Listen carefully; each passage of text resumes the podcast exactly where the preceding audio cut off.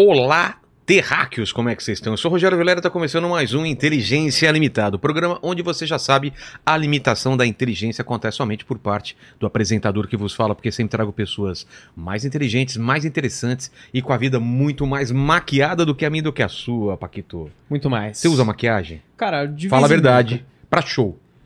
Show você dá um, passa um lápis no, no- ao redor do olho. Às vezes sim, depende. É que tem, eu tenho bandas que usam maquiagem e bandas que não usam. Ah, você é assim, dependendo da banda, você muda seu Isso, visual. isso, exato. você não tem a menor, o não tem menor a menor estilo. personalidade. Você não tem Eu- personalidade. Eu, vou de acordo com os caras, entendeu? Exatamente. Eu até esqueci de passar aqui hoje. eu- às vezes eu passo aqui pra, tirar o brilho e o meu nariz às vezes fica vermelho. Eu vou perguntar pra ele por que o nariz Tá. é vermelho.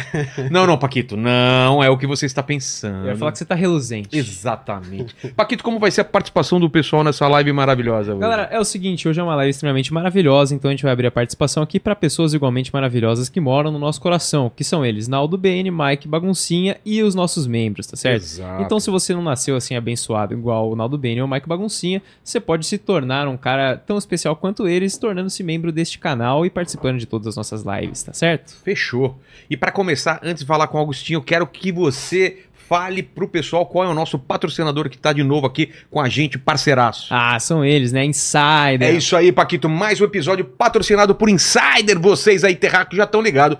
E eu tô aqui pra divulgar essa camiseta que eu uso sempre, que é a Tech T-shirt. Vocês estão ligados, né? Ela é a melhor camiseta básica do mercado. E sabe por quê? Porque ela tem ação anti-odor, ou seja, ela é produzida a partir de uma fibra nobre e respirável. Tem ação antibactericida no próprio tecido, possui rápida absorção e evaporação do suor, gerando um conforto técnico absurdo, não é, Paquito? É isso aí, ela é deliciosamente confortável. Exato. A Insider tem essa pegada tecnológica em todas as roupas e isso é o que garante para as peças serem anti-odor, desamassarem com o calor do corpo e não desbotarem. A Tech T-shirt e outros produtos da Insider estão com 12% de desconto utilizando o meu cupom Inteligência12, não é? Exatamente. Como ele que é o esquema?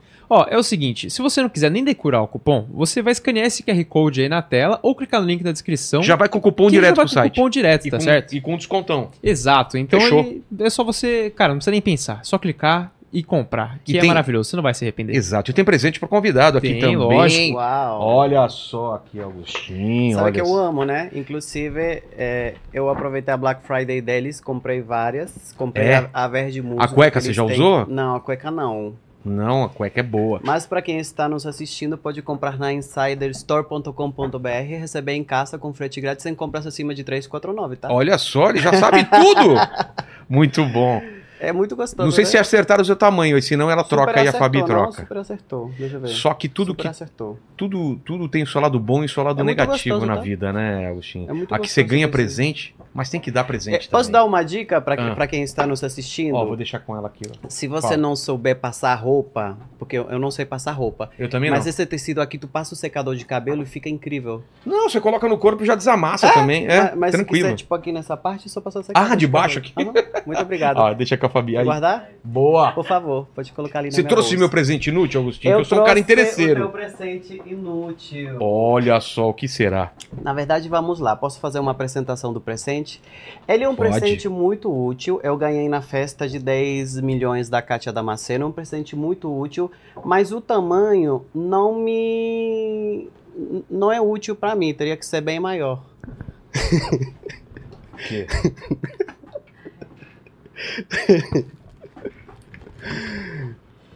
Eu não posso mostrar aqui. Vocês imaginam o que deve ser aqui, mas gente. tem mais, do... tem, é, tem Tem mais dois, outras tem coisinhas. esse que tem, um pe- tem um. É que também não serve pra mim, porque é um perfuminho pra mulher, pra, uma... pra É. aquela área íntima. Paquito, você imagina o que tem aqui? Você imagina o que tem? Eu acho que tem É o formato algo, de uma banana, velho. cilíndrico. É Olha aqui, ó. É o Corta pra ele, telefone. corta pra ele. Olha aqui, ó. Parece uma banana, parece, Parece uma uma banana. banana rosa, né, cara? É uma banana que o macaco não come, né? Meu. O que, que você tá fazendo sinal aí, Fabi? Ah, tá, tá, tá. Ai, ai. Eu adorei, Kátia, mas, mas o tamanho não me serve. É, infelizmente não, não serviu. Que tem, mais coisas aí? Ai, trouxe chocolatinho pra Chocolate? você. Também é um presente. É um presente misterioso, no caso, Ih. porque eu comprei pra você no aeroporto, que agora o pessoal monta os pacotes, Ah, é? de- os presentes de Natal assim. Só que agora eu não sei o que, que tem aqui dentro. Eu acredito que seja chocolate. Ah, então você tá guardando isso aqui desde, desde o Natal pra mim. Ou, ou seja, ele não conseguiu dar pra ninguém no Natal, sobrou pra mim, né? Olha só. Não, Obrigado. Mas se é chocolate, cara. Olha, lindo. Meu, esse chocolate aqui, sabe quanto tempo vai durar aqui? O, Cari, o Cariani, o Cariani e o Júlio não é pra mim, tá? É pros meus. O pessoal que trabalha comigo. Fabi, é pra você, né? É, sim. né, Fabi? É pra você e pro. Você e vai pro assinar a Lene. sua própria carteira de trabalho, só pra falar que você trabalha pra você mesmo Tá agora. certo. Pô, obrigado demais Nada, que aí. isso. Seguinte. Obrigado pela honra de me chamar. Que isso, gostei do seu óculos. dizer, viu? Gostei do seu óculos. Tu viu? É da É, sua o, linha. o óculos é da minha linha. Aliás, a minha linha de óculos aqui, ó, o Agostinho tá usando esse aqui também, é uma linha aí de vários óculos. Deixa aí no- na, na descrição também, Paquito, beleza? Tranquilo? Essa lente com transparência tá incrível. Dá Ficou pra bom, usar à esse aqui é amarelo também. e tem um azulzinho que eu gosto também. É, esse é pra usar à É. noite, esse aqui também. Eu gosto de usar na baladinha, assim, É? sabe? É, porque eu sou fotossensível, daí a luz, quando eu vou, tipo, num showzinho, assim, que tem muita luz de palco e eu fico na frente, me incomoda. Você não tem muito sotaque, né? Você já teve mais sotaque ou não? Tem um leve sotaque. Eu já perdi um pouco, É. eu me esforcei pra perder, para as pessoas não ficarem perguntando da onde que eu era. É. Mas quando eu falo espanhol durante um com alguém que fala espanhol, eu volto a testar, que aí fico uns 15, 20 dias com. Poderia falar um pouquinho de espanhol? Podemos para- falar em espanhol, Vamos sim, falar- claro. Ô, Paquito, vamos falar espanhol? Uma, pre, uma, Vamos, una, pre- una pregunta para, para ello. É, é, o que haces quando ustedes é, vá para é, o- Que o deu- podcast? Nossa, teve um derrame pra falar. É, sim, Parece um americano tentando falar português, não parece? Mas a- aqui cê- cê- o, o brasileiro fala o portunhol, né? Já viu o brasileiro misturando português com Aham, espanhol? sim. Na verdade, o brasileiro é, é engraçado, porque qualquer língua que vocês vão falar, vocês falam português com sotaque da língua local. Exato. É Então, verdade. Quando, a quando mesma quer falar entonação- inglês, fala assim, é... Eu, a- a- tipo, I, Ai, nombre é Agustin. Augustin. Mas é, é, é muito engraçado. você nasceu onde? Eu nasci no Uruguai, num- numa cidade que se chama Minas. Perto da onde? Que eu rodei lá bastante de carro. É perto de. Você foi pra Montevideo, né? Foi. É perto de Montevideo, umas dos 120 quilômetros. É Sacramento, aquela cidadezinha. Na, que não, chama? Sacramento é no Colônia do Sacramento. Ali é uma cidade mais histórica, né? É. É. em Montevideo. Eu morava num outro Não, estado. eu sei, mas você conhece ela também, né? Que É, de lá sai fui. barco pra. É, eu pra- sei onde que é, mas nunca fui. Não, quando eu morava lá, não tinha condições de- de, Piriápolis, sair. tem Piri- Pi- Piriápolis. Piriápolis. É, então. Putz, já minha fui umas duas, três vezes lá. É, É. muito legal. É lá. calmo, né? É calmo, É tem barato, uma prainha. é. é. É legal. Tinha um sim. cassino lá, ainda tem? Deve ter, né? Na minha época, eu não me lembro, né? Você ficou, eu saí com você ficou 18. até que idade lá? Eu saí com 18 anos. É? É. Como que é a vida em, em Montevideo? A vida no, no Uruguai em si ou em É. Montevideo? É, nos dois, assim. Tá. Como foi crescer no Uru- Uruguai? Sabe que o Uruguai é do tamanho menor que um estado Então. do Brasil, né? É muito pequenininho, E, né? tem, e a gente hoje deve estar com 4 milhões de habitantes. Quando eu morava lá tinha 3 milhões. É muito pouca gente, né? Não É, tem é uma cidade, é um bairro de São Paulo, Mas não né? tem muita pobreza lá. Faz tempo que eu fui também. Era, eu, eu vi... O que que acontece? É, quando você tem um, pai, um país muito pequeno, fica difícil você ter uma desigualdade social grande, né? É. Que seja muito nítida, porque não tem tanta gente assim para você ter, né? É, essa, por exemplo, aqui no Brasil, de um estado para o outro, tem uma grande diferença cultural, uma grande diferença, é, até no sotaque, né? Você, o, a- o português do Rio de Janeiro tem um sotaque, o português de Manaus tem outro, o português, né? É, é, o português do, da- do Amazonas é, tem outro, o português de Minas Gerais tem outro. Lá não tem isso, porque é muito pequeno, né? É, eu sempre falo que ca- cada estado do Uruguai é um município de São Paulo. Caramba. É, é nessa proporção, aham. É por aí mesmo, né? É nessa proporção, aham. E mesmo Montevidéu não é São Paulo, né? Um pouco, é menorzinho, né? É um, é um grande centro, mas Imagina, não chega a Montevideo tem 2 milhões de habitantes. Só? É, Caramba. que é uma grande capi é a capital. né? Mas eu gostei muito quando fui pra lá, É. né? A comida é boa. É legal. Assim, o que, que eu gosto do Uruguai? Que é um país. é, que quando você está em Montevideo, parece que você está em Barcelona, porque nós fomos colonizados por espanhóis, tem né? essa- Então, tu, sentiu, tu já foi para Europa, para. Barcelona? É, e, e Montevideo, tu não sentiu isso? Exatamente. É, é a organização da cidade, a cor da cidade, aquele cinza europeu, as árvores, é, a cor dos táxis, preto com amarelo, é tudo É. muito Barcelona. A comida. e- então, isso que eu gosto muito legal, que é como se você estivesse num pedacinho da Europa. Até aquele mercado é parecido com o mercado É. que tem em Madrid também. É, E, e você, cresceu em Montevidéu É, mesmo? em Minas, que é uma cidade de 200 não, não, até os quilômetros. 18. Eu, eu nasci e cresci em Minas e morei, morei um pouquinho em José Inácio, que Ah, é uma então- cidade próximo de Punta del Este. Eu nunca morei em Montevideo. E peraí, você nasceu em. Minas, que é uma cidade perto de Montevideo. Quando Não você- é Minas aqui no Então, Brasil, Então, mas, então, mas, é, você ficou até os 18 no Uruguai, certo? no Uruguai. Em Minas que chama a cidade? Assim? Minas, se chama- a cidade, E a cidade também é tem mu- Minas. Bem pequeno? Ou não? Ah, bem pequenininha, uma cidade de 30 mil habitantes. E é que- pequeno. E que lembrança que você tem da tua infância? Ah, da minha infância. Você brincava na rua, assim? Como que era? Brincava na rua. Ah, várias coisas, né? A gente morava numa casa bem pequenininha. É. A minha mãe teve sete filhos. O que, a que nasceu depois de mim morreu, né? No total somos seis vivos hoje. Da minha mãe e o meu pai tem quatro. Ah, ah, eu tenho várias lembranças. A gente dormia todo mundo no mesmo quarto. É eu acho mesmo? que as, as lembranças que eu tenho são os meus traumas de hoje. É mesmo? Mas não era. Não tem lembrança não, boa? não, tenho lembranças Ah, boas, tá. sim. Mas, é- mas eu me Mas era lembro uma vida assim, difícil, assim. É, a gente dormia todo mundo no mesmo quarto, um quarto pequenininho. Aí hoje em dia você acredita que nem, nem eu, nem os meus irmãos, a gente não consegue dormir com ninguém no quarto? Sério? É, Aí quando eles vêm aqui pra casa, fica cada um no quarto. Quando a gente vai viajar, se eu for reservar hotel, Pegou que ter- trauma disso, né? A Cada gente um tem pavor quarto. de mais de uma pessoa dormindo no quarto. É, Também seis, né? Seis no É. quarto. Chegamos a dormir seis, é. E sua mãe fazia o quê? Ela, ela, ela- ela- ela- várias coisas. A minha avó, ela fez várias coisas. Assim, a minha avó era prostituta. Ah, ela, é? ela teve, sabe aquela geração? A minha mãe tem 60, então a, a mãe dela teria hoje hum, 90 anos, mais ou menos 85, 90 anos. E ela é daquela geração, ela era prostituta e é daquela geração que as mulheres tinham desses 6, 20 filhos, sabe? Sei.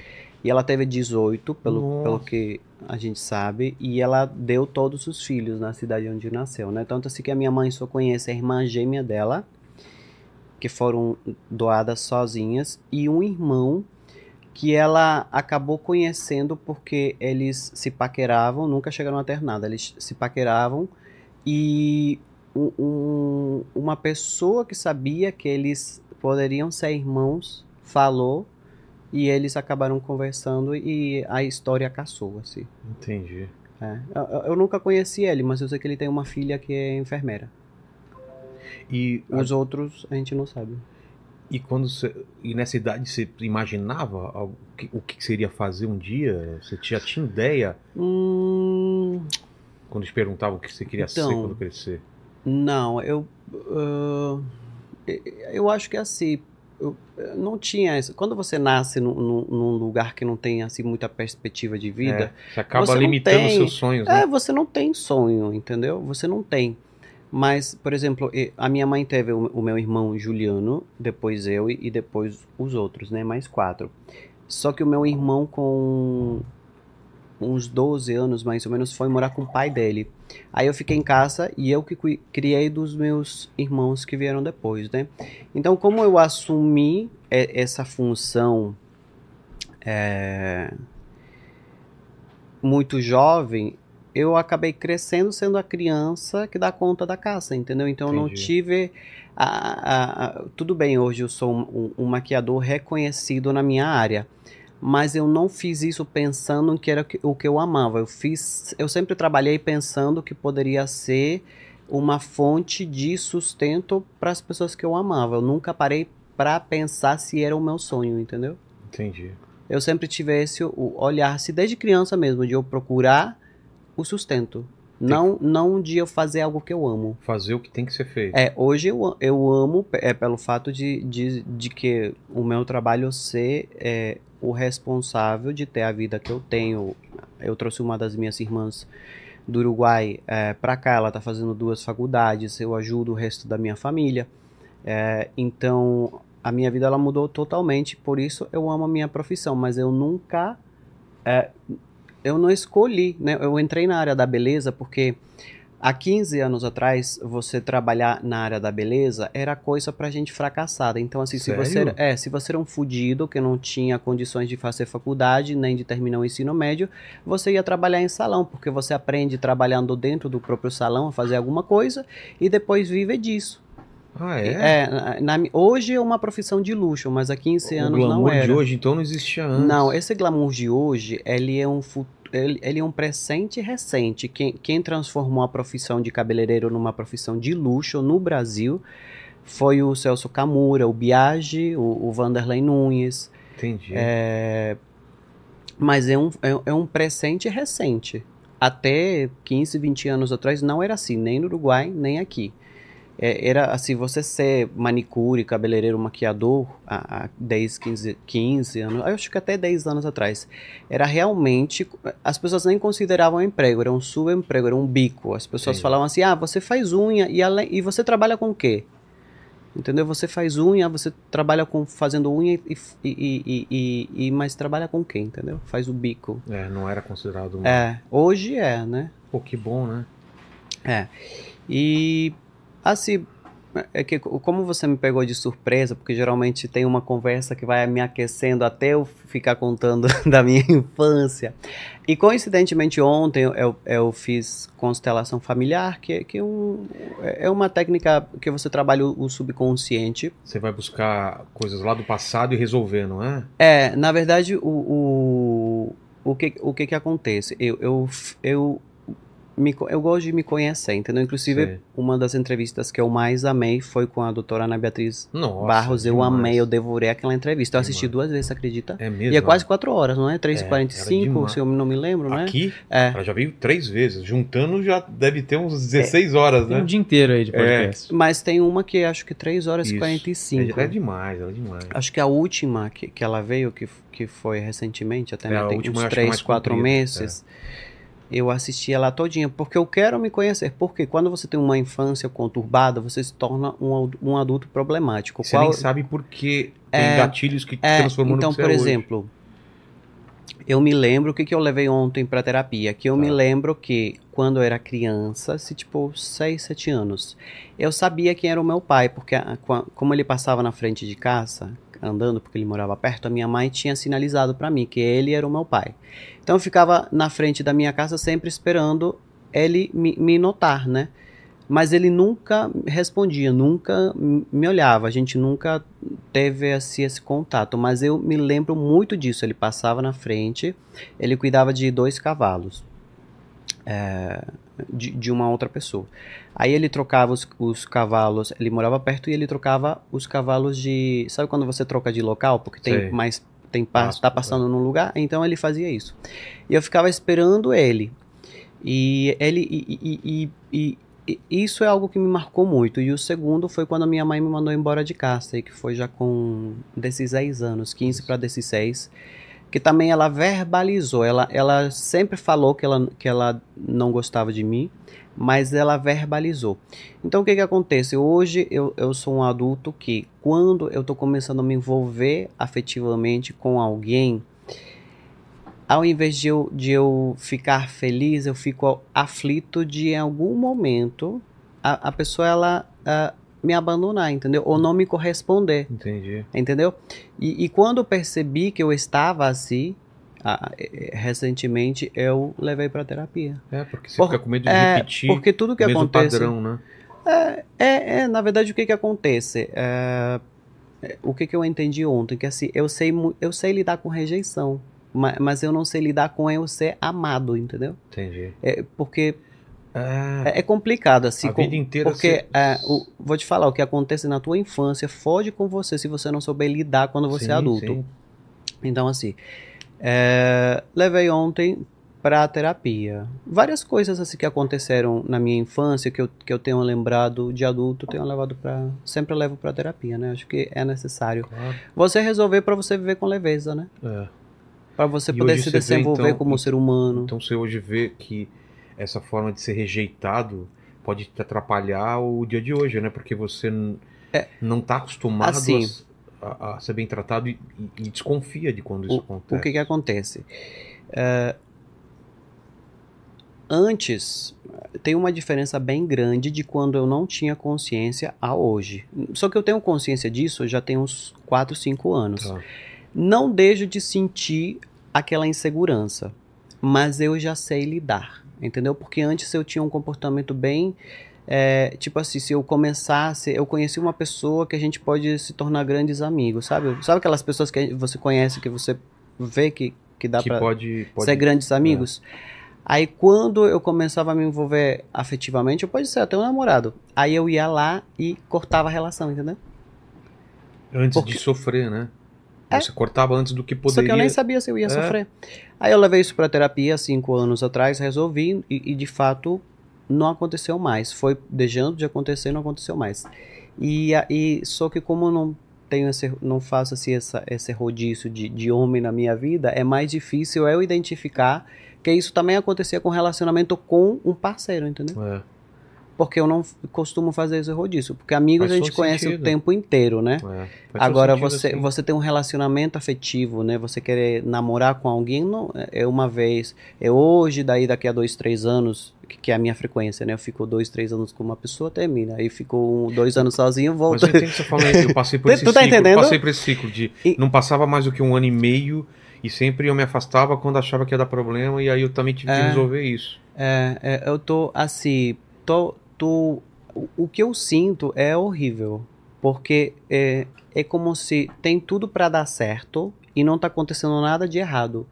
Mas em mim a sensação é que de a qualquer momento vai acontecer o abandono, entendeu? É.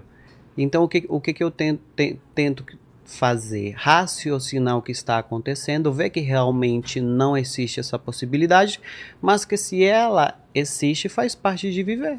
Faz parte. Porque, o risco por- faz parte. É, porque assim, é, é, você viver é você criar relacionamentos afetivos e eles acabarem também, né?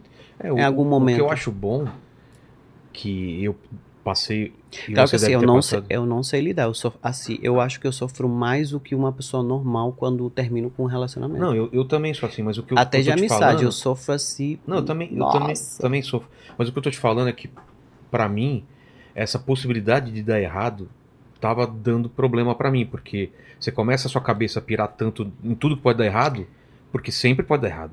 Sempre pode dar errado. É legal porque Não, você assim, não é, é legal porque você se errado. protege. É, é pode, pode não, de você se machucar, é. Não, mas pode É, mas assim, Da também. pessoa pisar na bola. Tô falando de amizade e de. Sim, sim, Eu- eu- pode acontecer. eu acho o principalmente, assim, vou te falar, quando você tem dinheiro, fama e ou poder. Por exemplo, eu tinha uma amiga que É, do- poder eu não tenho, porque o, o É, Paquito. é, a- eu deveria a ter, mas o influência- Paquito não, não, não me respeita. a influência é poder, né? É, mas ele não me respeita. Então. Fama também não Você acha que você merece respeito? Eu, a- eu acho que sim, Paquito. Mas o que eu, que eu ia te falar é que, assim, pra mim só melhorou quando eu falei assim, tá, eu sei tudo que pode dar errado, eu Uhum. já passei por muita coisa. Eu fico com o pé atrás e sei o que pode dar errado e, e tento Aham. evitar o quê? Pô, você, você já sabe quando a pessoa quer, é estranha, então eu me afasto. Agora, se a pessoa não dá nenhum indício, não tem por que você ficar com a guarda levantada, então, entendeu? é, mas a grande questão é que quando você tem essa ferida, e é, o que você sente te confunde. E aí você não sabe mais se realmente a pessoa Ah, está te dando confunde. motivos Ah, tá. ou se ou se é faz parte da ferida, entendeu? É. Você tem um lado espiritual? Aham, Eu, eu nessas horas, eu, eu falo com Deus, né? aham. Fala assim, se for pra É. dar certo, vai dar certo, Deus. E aí deixa rolar. é. Que aí, aí a, Ah, não, pessoa eu sou, acaba eu sou um através... po- eu sou um pouco mais é, Me- é, ferro e raci- fogo, já se Sei. todo espírito de, de, de inferioridade, de abandono está repreendido em nome de Jesus. Jesus. Ontem eu saí da terapia É orando, orando, dirigindo, Ah, então é e só Então repreendendo. tá. É isso aí. Tem que afastar mesmo. E- Eu oro, e- e- oro, e oro e Paquito não Não, eu, eu, eu voltei pra casa da terapia declarando É. que, que, que esse espírito. Que, porque, é, porque de maneira espiritual eu, eu consigo interpretar como é, um espírito de, de, de. Não é de inferioridade, mas é de. de é, insegurança, entendeu? De rejeição Ah, é. né? É, E limita, né? Acaba te limitando, né? te limita como ser humano, né? É. Porque, porque uma pessoa que sente isso é uma pessoa que nunca vai conseguir ter uma família. Como Exato. que você faz para ter uma família sendo assim? É, faz sentido. Entendeu? Mas você já tá trabalhando isso, pelo menos, né? Não, super. É porque, como eu te disse, é, eu, eu já tinha trabalhado isso com todos os meus relacionamentos afetivos. Eu não sinto mais. Antes eu sentia com tudo, tá? Hoje eu não sinto mais. Porém, com namoro eu nunca tinha sentido porque eu não costumo fazer esse rodízio de pessoas. Então, então eu preciso estar na situação, entendeu? É, Para poder trazer isso para terapia, entendeu? Senão você não sente, né? E você vive como se você estivesse bem resolvido, né? total, total. Entendeu? É, Mas em relação a trabalho, você não é assim. Você é mais se não, jogar é- e não, não. É, também você tem Uma essa... coisa que eu, tenho, que, eu, que eu tenho aprendido que é assim. Ah, quando a, a gente aceita a nossa vulnerabilidade, você se torna corajoso. E quando você se torna corajoso, é, o medo, a insegurança, ele acaba sendo assim insignificante, né? Entendi. Então, assim, é, no, no quesito trabalho, eu sou uma pessoa que saiu de casa com 16 anos. Eu fui trabalhar num salão, onde eu, eu trocava de eu dormir no sofá da dona do salão, em troca de eu lavar cabelo e limpar o Não chão e fazer nada. café. Não, eu- a gente tinha essa troca, porque eu não tinha onde morar e eu era menor de idade, então eu não conseguiria alugar nada. E, e existia a possibilidade de eu ir para essas casas que, que Onde você era isso? no Uruguai, que Uruguai, você fica até tá. fazer 18 anos, Sei. sabe? Lá no Uruguai tem essas casas. Que você fica, tipo, no- com o conselho tutelar. Eu não Sei. queria isso, porque tem essas histórias de que você é abusado lá dentro e tudo mais. Então, é o terror de qualquer pessoa que não tem, de qualquer adolescente que não tem, ou criança que não tem onde morar.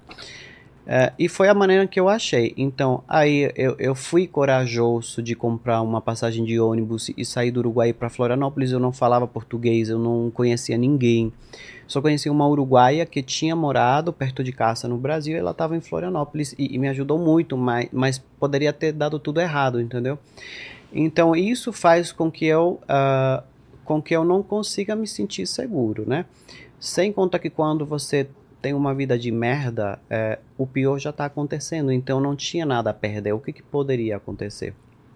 E aí, quando eu cheguei a- aqui no Brasil, é, assim, é como, eu, eu não sei como te explicar, porque hoje eu não sei como que eu tive coragem, entendeu? Mas naquela época eu era uma pessoa que assim, eu, eu só via o que, que eu tinha para fazer, eu não parava para questionar nada, entendeu?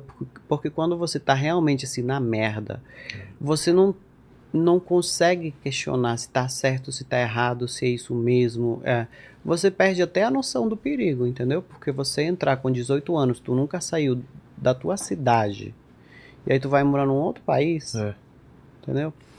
É, Mas você fala é, da Mas- coragem é isso. Quando você não tem muito a perder, Ah. claro que você tem coragem. Tudo é. Agora, tu- tudo isso, sabe que apesar de. A minha infância ela realmente foi terrível. Eu não. Eu, não, eu queria até contar, vi que você murchou um pouquinho quando eu não. Não, porque eu não, eu não veio nenhuma lembrança positiva na minha cabeça. Minha infância ela, ela foi Sério? terrível. Não.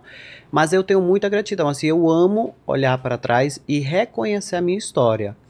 Ah, eu odeio contar, eu não gosto de contar, eu só conto porque as pessoas amam ouvir, elas querem só ouvir isso O quê? a minha história, porque eu acho que ah, eu, eu vejo que as pessoas elas precisam entender que existe a possibilidade de você ter uma infância de merda, uma vida de E merda mudar e mudar. Então eu conto porque eu aprecio que isso seja importante para as pessoas, mas eu não gosto de contar porque assim, porra, tipo, o teu pai não queria você. Aí, a tu, aí, aí, aí o teu pai batia na tua mãe, aí ela engravida. Aí ela se Nossa. arrepende de não ter feito aborto. Aí ela você cresce ouvindo ela falar tudo isso. É, Ela, eu fui o empregado dela a minha vida toda, entendeu? Porque eu era o filho que ela não queria. Então, eu era o empregado dela. Eu, eu cresci sendo o empregado dela. Aí eu fui o melhor dos meus irmãos no quesito é, estudo. Na escola eu era o melhor. Sempre fui um excelente aluno, porque o tempo inteiro eu era a criança que eu queria que ela me amasse, que ela me Queria reconhecesse. ela É, que- ela, que ela tivesse orgulho de mim. Ela nunca foi buscar o meu boletim na escola, das notas. Então, assim, ah, é, é horrível, mas assim, eu, eu tenho muita gratidão porque ao mesmo tempo tenho plena consciência de que se não fosse por isso, porque eu cresci doutrinado a dar o meu melhor na procura do reconhecimento, eu não teria chegado onde eu cheguei, né? Com certeza. Porque hoje, o que, que eu faço na internet? O tempo inteiro eu tô dando o meu melhor porque eu quero que as pessoas me reconheçam. É, É o que eu hoje- faço o tempo inteiro. Hoje com 32 anos, né?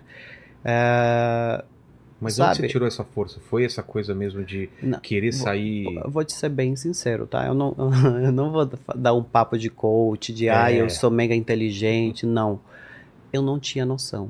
Sério? Não tinha noção. Não. Você foi porque eu- indo e. Porque, porque como eu te disse, é- é, imagina, eu cresci, é, é, tive- não tive a infância, porque eu criei os meus irmãos, a minha mãe suminha. Trabalhando desde cedo. É, fiz coisas assim. Tô me policiando para contar algumas coisas. Antes eu, eu não tinha filtro, mas agora que eu trouxe a minha irmã, que é a, que é a menor, e que ela não se lembra de nada, porque ela tem hoje 22 anos, é, eu, eu fico um pouco mais constrangido e ela assiste tudo que eu faço, porque ela é minha mega fã. Mas, por exemplo, quando eu tinha 10, 12 anos, que a minha mãe sumia, a gente ficava sem o que comer mesmo, sem comida, e ela sumia. Sumia e voltava grávida. Tinha um vizinho no meu bairro que ele gostava de me tocar e ele me dava um dinheiro. E com esse dinheiro eu comprava pão e comprava leite.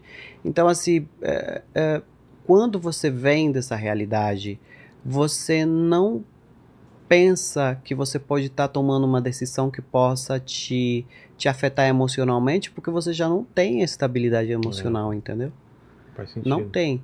É, graças a Deus hoje eu tenho condições de, de, de eu me tratar, né? Literalmente. de eu me tratar. É, mas assim, o que me curou mesmo, que curou, porque eu tinha muitas feridas. Hoje eu não, hoje eu sou, hoje eu reconheço só essa ferida de eu ser inseguro quando eu tenho um relacionamento afetivo. O resto das minhas feridas eu já eh, não, não te digo assim, ah, cicatrizaram, já curei.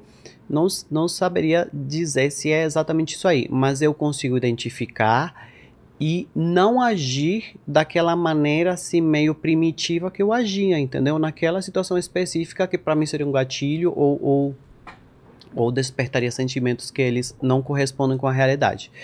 É, mas eu, eu, o que mudou a minha vida mesmo, mesmo que eu faço milhares de terapias, tá? Eu adoro é, autoconhecimento, mas o que mudou mesmo foi um culto que eu fui numa igreja. É mesmo? Ah. Você lembra? Qual igreja Fui, que era? foi na NDV com o Paulo Técio, que era um apóstolo, ele fale, é, apóstolo, ele faleceu. Foi na única igreja que eu consegui frequentar na minha vida, desde que eu conheci até ele falecer. Depois que ele faleceu, eu, eu não consegui mais voltar para nenhuma igreja. Que cidade que era? Aqui em São Paulo, Ah, é? a Interlagos, aham. Foi- NDV, Novidade de? Vida.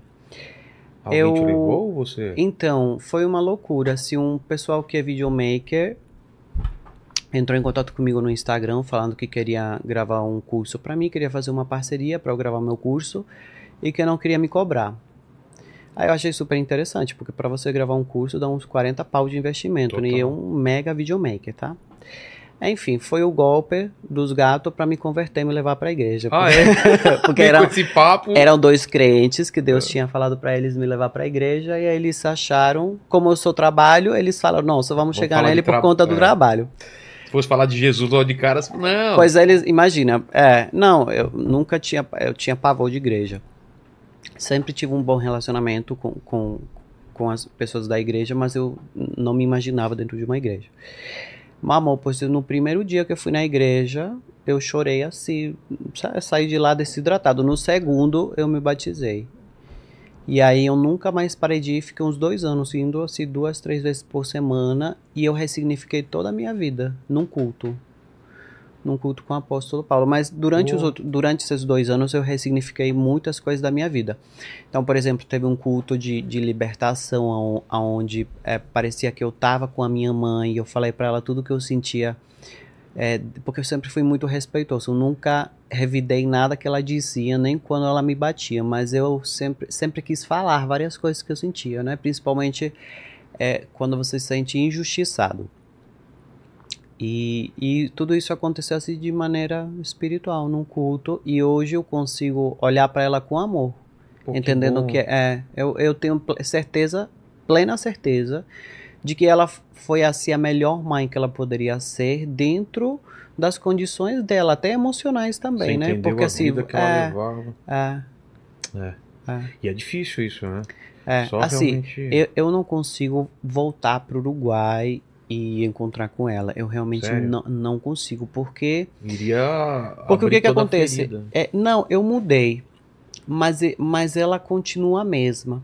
Então o que que acontece? Eu mudei, ela continua a mesma, mas ela é a minha mãe, ela ainda tem autoridade para me desestabilizar emocionalmente, de uma, porque ela consegue fazer isso comigo. Ela me desestabiliza de uma maneira em que eu vou ficar numa depressão profunda por tempo indeterminado e, e eu não teria força para isso hoje que eu tô vivendo o melhor momento da minha vida. É. Mas eu ajudo ela através dos meus irmãos e tudo mais. Não, mas, mas- eu não conseguiria nem ter Mas- contato assim no telefone. É, não mas se for conseguiria. um dia, se for pra acontecer, você vai porque vai ela, é, frente, ela né? é uma, ela é uma mãe que assim, ela te destrói com duas falas. aham. É mesmo? É. Direta e É. reta. Ela destrói com as pessoas, no geral. Ela destrói. Mas deixa eu entender. Eu já fui assim, igual ela na internet, tá? Quando alguém Ah. jogava hate. Já respondi. É, eu também é. já fui assim. Mas quando eu vi na internet que eu tava sendo igual a minha mãe, igualzinha. Tava Aí eu parei. repetindo o padrão, né? É. Quando que você veio pro Brasil?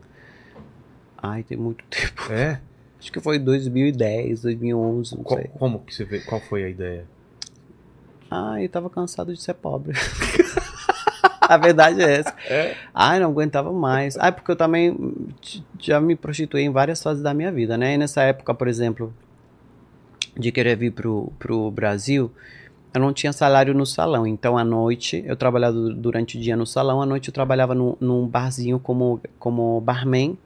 E às vezes eu saía com algum cliente e cobrava pra fazer sexo, né? Infelizmente, eh, fazia parte da minha vida. Isso há 15 anos atrás, né?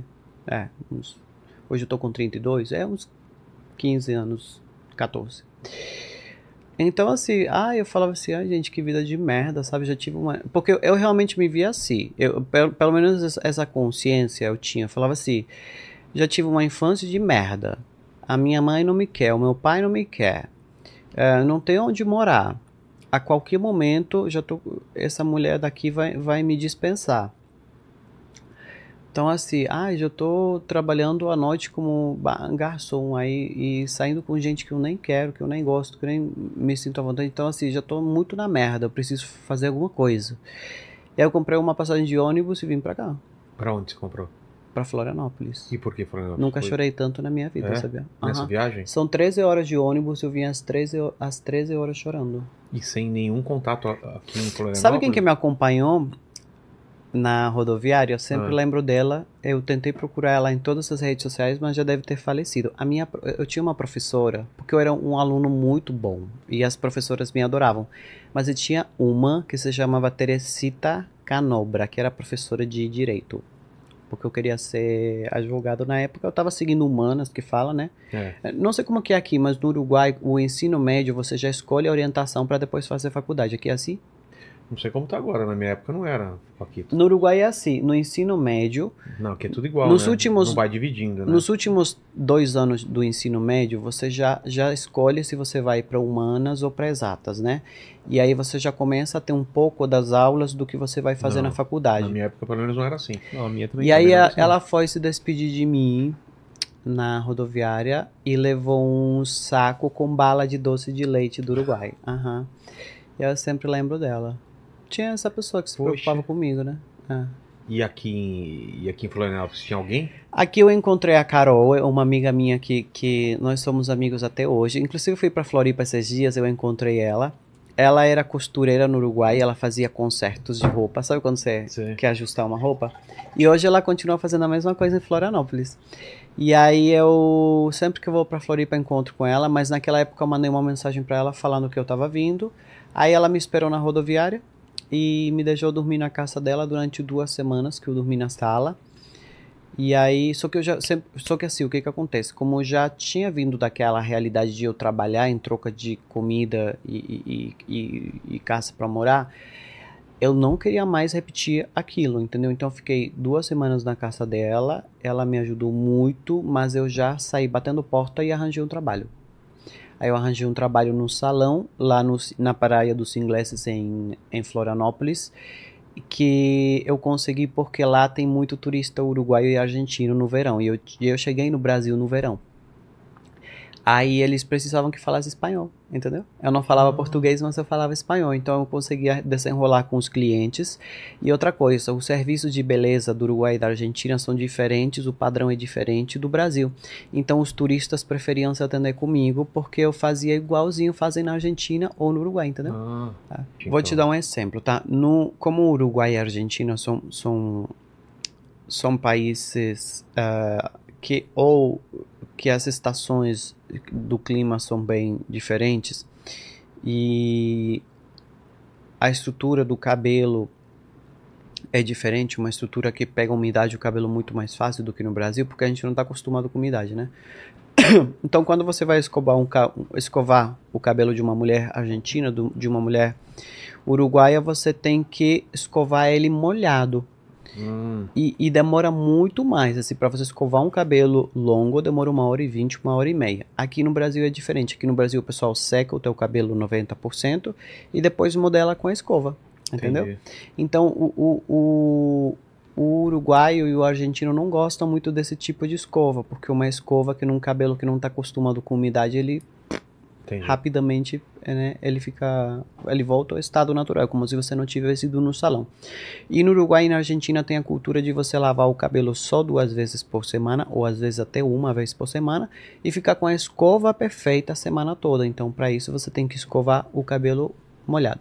E aí você, por causa disso, conseguiu bastante É, trabalho É, e o pessoal foi te chamando. eu ia escovando os turistas. E aí você começou a ver que dava. E você gostou do, de, de Florianópolis, assim, logo de cara? Como? Gostei, go- gostei porque. Sei lá, é porque não, não sei, foi uma fase da minha vida que eu não tinha gosto, sabe? Eu sou uma pessoa que. que eu acho que quem. Assim, sendo bem direto com a minha comunicação, eu acho que quem tá na merda não tem que ter exigência. É uma coisa que, que eu trago isso muito pra minha empresa hoje, sabe? Eu não gosto de, de empregado cheio de exigência. E tenho pavor de, de pobre com ego. Sabe? E quando eu era pobre, eu não tinha ego. Eu fazia o que tinha que ser feito. Porque senão você se torna uma pessoa chata, inconveniente e que exige mais do que pode dar na circunstância na qual se encontra. Então, assim, é, eu gostava ou não gostava de Florianópolis, eu nem me lembro. Porque eu entendia que dentro do contexto aquela era a minha melhor oportunidade. Então eu não parava para pensar se eu estava feliz, se eu estava triste, se estava bom, se estava ruim. Eu só sabia que estava melhor do que eu estava. Entendi. Entendeu? E que eu estava fazendo alguma coisa que em algum momento ia dar certo. Eu nunca parei assim pra. pra eu, eu, eu não sei. Naquela época eu me sentia assim. Você já viu? Eu faço aula de equitação. E, e, e, e o, o- quando você coloca no cavalo.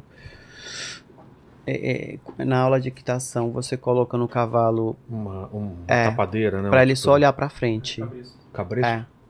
Pra ele só olhar pra frente, pra ele não se distrair. Então, assim, eu só olhava pra Você frente. tinha um foco e nada eu ia só distrair. Você olhava pra frente. Cheguei no Brasil com 18 anos.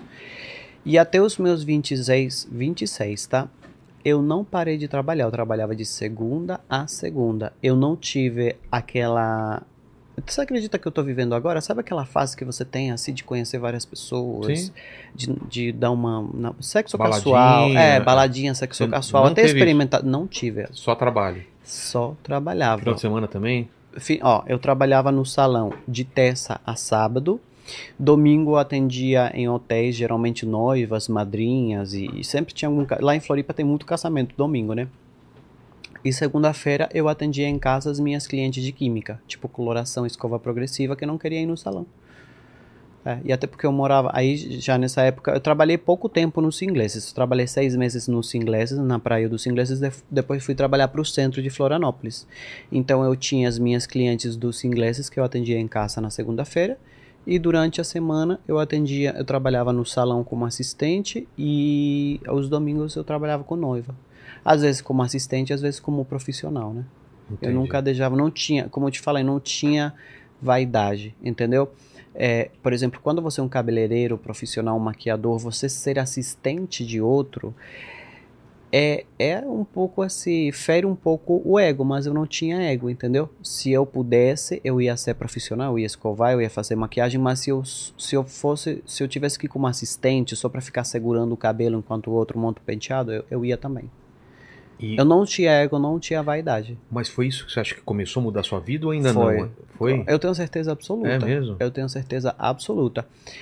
É, só que esse é o comportamento de uma pessoa que se prostituiu, né? Desde o momento que você troca o corpo por um prato de comida para sobreviver, você que- perde o ego, perde É, a a vaidade. partir E daí- hoje, é, é, por isso eu, eu amo a minha vida, porque hoje eu sou uma pessoa que eu sou vaidoso no quesito, eu sou bem arrumado, ok? Mas eu não tenho ego, não tenho vaidade no, no quesito viver. Eu como o que tiver para comer, eu sento, e- eu frequento os melhores restaurantes, mas me chama para ir em qualquer buraco, Tá de boa. Eu vou e eu como e eu não deixo nada no prato. Entendeu? Entendi. E vou amar a experiência. Ah, eu, eu amo viajar de business. É claro, todo mundo ama viajar de business, mas se eu tiver que viajar de econômica sentado na última poltrona do lado do banheiro, eu vou super bem. Então essa vaidade eu não tenho. Ah, eu gosto de grife, eu gosto de bolsa, eu gosto de, de perfume. Mas se eu não, se eu estiver num lugar onde não tem, eu não, eu não me importo com isso, entendeu? E eu acho que isso me, me, me levou muito longe. É, Como eu te disse, é, eu espero que as pessoas não se sintam ofendidas, mas eu nunca quis ser o pobre com vaidade. Porque o po quando você é pobre e tem ego, tem vaidade, não acontece. A vida não acontece. Você é só uma pessoa que insiste em fazer algo que não vai dar certo e que não quer dar o braço a torcer. E eu não tinha isso, entendeu? Então, assim, se eu precisasse. é, eu tô maquiando uma cliente que ela vai me pagar na época 80 reais uma maquiagem com cílios. Quando terminar minha maquiagem, se eu não tiver cliente, eu vou voltar pro lavatório, onde eu ganho R$ 3,60 para lavar cabelo. Entendi. Entendeu? E pra mim é isso que deu certo. Então, por exemplo, hoje, se você olha o meu Instagram, é a mesma coisa. Eu tenho uma marca de cosméticos. é, eu tenho outras pessoas famosas que assinam produtos dentro da minha marca, mas ainda assim eu faço live de automaquiagem. Uma pessoa como eu, um outro maquiador como eu, é, com a autoridade que eu tenho, com men- muito menos autoridade, jamais, nunca na vida daria uma aula de automaquiagem. Nunca. Mas eu dou. Porque Entendeu? não tem esse ego, né? Eu não tenho esse ego, não tenho essa vaidade. No meu Instagram eu tenho vários vídeos virais que são enaltecendo outros profissionais da área da beleza, uma coisa que é impossível de acontecer. Porque é uma área que tem muito ego, muita vaidade. E as pessoas não querem reconhecer que o outro, entendeu? Ah, e, e eu, e eu acho que isso foi, de fato, uma das coisas que mais me ajudou na minha ascensão social, que era o que eu procurava. Então, assim, eu era determinado, eu pagava o preço que tivesse que pagar, eh, e eu não tinha vaidade, entendeu? É. Então, cada vez que alguém, aonde eu trabalhasse, tá? Cada vez que alguém precisasse de alguma coisa, só vinha o Agostinho na mente, entendeu? Sabia que podia contar contigo. É. E, Então- e você ficou quanto tempo fazendo isso? Ah, eu trabalhei como assistente de salão uns três anos. Três né? anos. Mas eu ganhava 3,60 por cabelo lavado. No início eh, foi muito difícil, mas rapidamente eh, no salão era assim. A cliente chegava com, com dois cachorrinhos. Enquanto ela estava fazendo o cabelo, ela sabia que poderia deixar os cachorrinhos comigo, entendeu? Entendi. Aí só eh, eu ganhava 3 reais por cabelo que eu lavava. Só que a cliente que eu cuidava dos cachorros me dava 50 reais de gorjeta. Pô, Entendeu? 30. Era muito dinheiro. Entendeu? Aí eu lavava o cabelo. eu me lembro que quando eu lavava o cabelo, as pessoas estavam com a tinta na cabeça, já, já tinha dado tempo de lavar, mas elas estavam es- queriam esperar eu terminar de lavar um outro cabelo para lavar comigo, porque eu fazia a massagem, porque o cabelo ficava bem limpo, porque eu, eu, eu lavava o cabelo, entendeu? Mas, É. eu, mas não era uma lavagem de cabelo, era uma, massagem experiência. Nossa, e eu era o único, ela sempre falava assim, Agostinho, tu é o único que tira a tinta da minha orelha e da nuca. Geralmente as pessoas, as mulheres que estão nos assistindo, sabem, sabem como, quando elas vão pintar o cabelo no salão, mancha a roupa. É. Mancha a gola da roupa. Aham, porque, os- porque as pessoas de lavatório não, não olham pra cá. Amor, pois eu lavava tanto cabelo, tanto, tanto, tanto, que elas ficavam loucas. Aí, e, e- e ali eu ia conquistando o cliente. Inclusive, é, é, quando voltei para Florianópolis esses dias, também eu encontrei várias clientes que eu trabalhei em salão que eu comecei a lavar no cabelo. E elas ficam assim, Agostinho, meu Deus, tu lavava o meu cabelo e eu nunca imaginei que você chegaria tão longe. Que legal ver Elas, isso, fa- né? elas falam, Mas elas é muito ficam legal assim. isso. Não, direto eu recebo mensagem de cliente, direto. Poxa. Direto. E, e eu lembro de quase todas, tá? É? Agora, só não lembro, tipo, às vezes eu recebo mensagem de gente que eu maquiei, tipo assim, ah, tinha um hotel com um caçamento gigante, eu maquiei 15 pessoas numa tarde. E eu maquiei a pessoa e a pessoa fez uma foto e postou no Facebook naquela época e ela me manda no direct. E eu falo assim, gente, como é que pode, né? É, Como é que pode? é muita gente que passou né, por lá. E assim, o. o, o é, é sabe o que é mais incrível? Que assim, quando você. Quando você constrói alguma coisa dando o seu melhor e você fica exposto nesse quesito, porque nós somos figuras públicas, né? Não É. somos da, da TV, pelo menos não eu. Mas todo mundo reconhece o nosso rosto. Se a gente tiver alguma pendência com o passado, se a gente tiver sido mau caráter, isso vem à tona. Com certeza.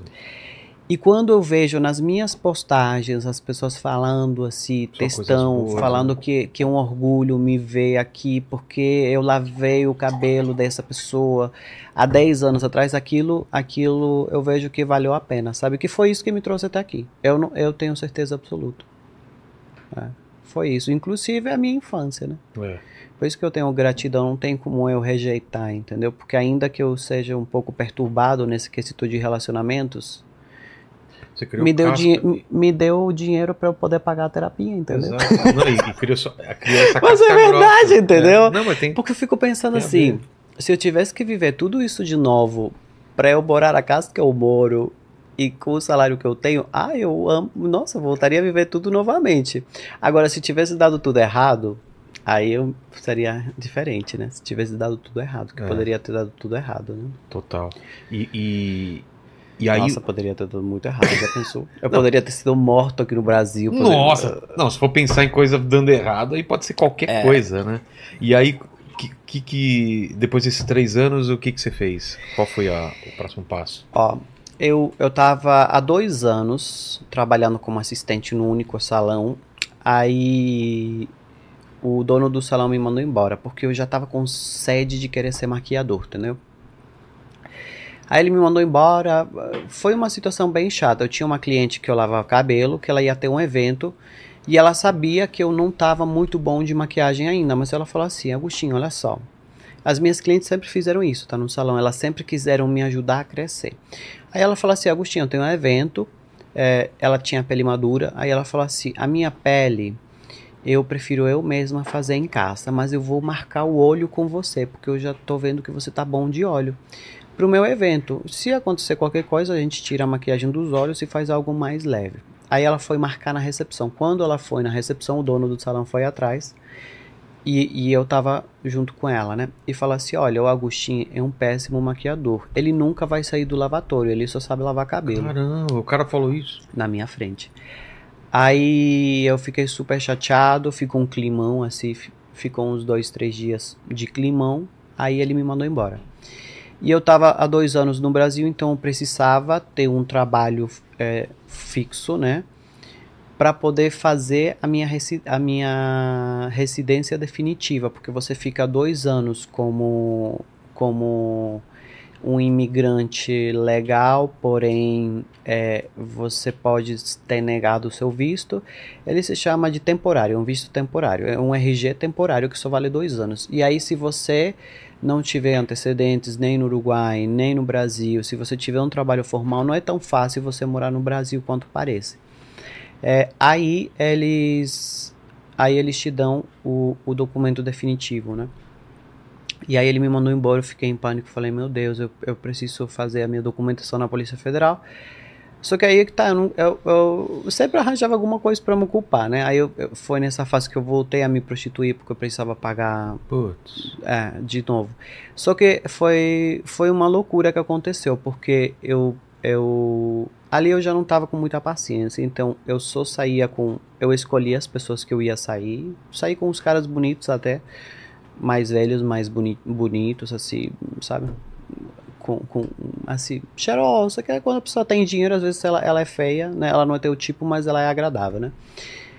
E que eu conseguia ganhar um dinheiro suficiente para não ter que sair com tantas pessoas. Então eu saía com 4, 5 pessoas por mês, mas eram pessoas que eu levantava um dinheiro bom. Tipo, naquela época, 3 mil reais por mês era muito dinheiro, né? É, era muito mais do que eu ganhava no salão, inclusive.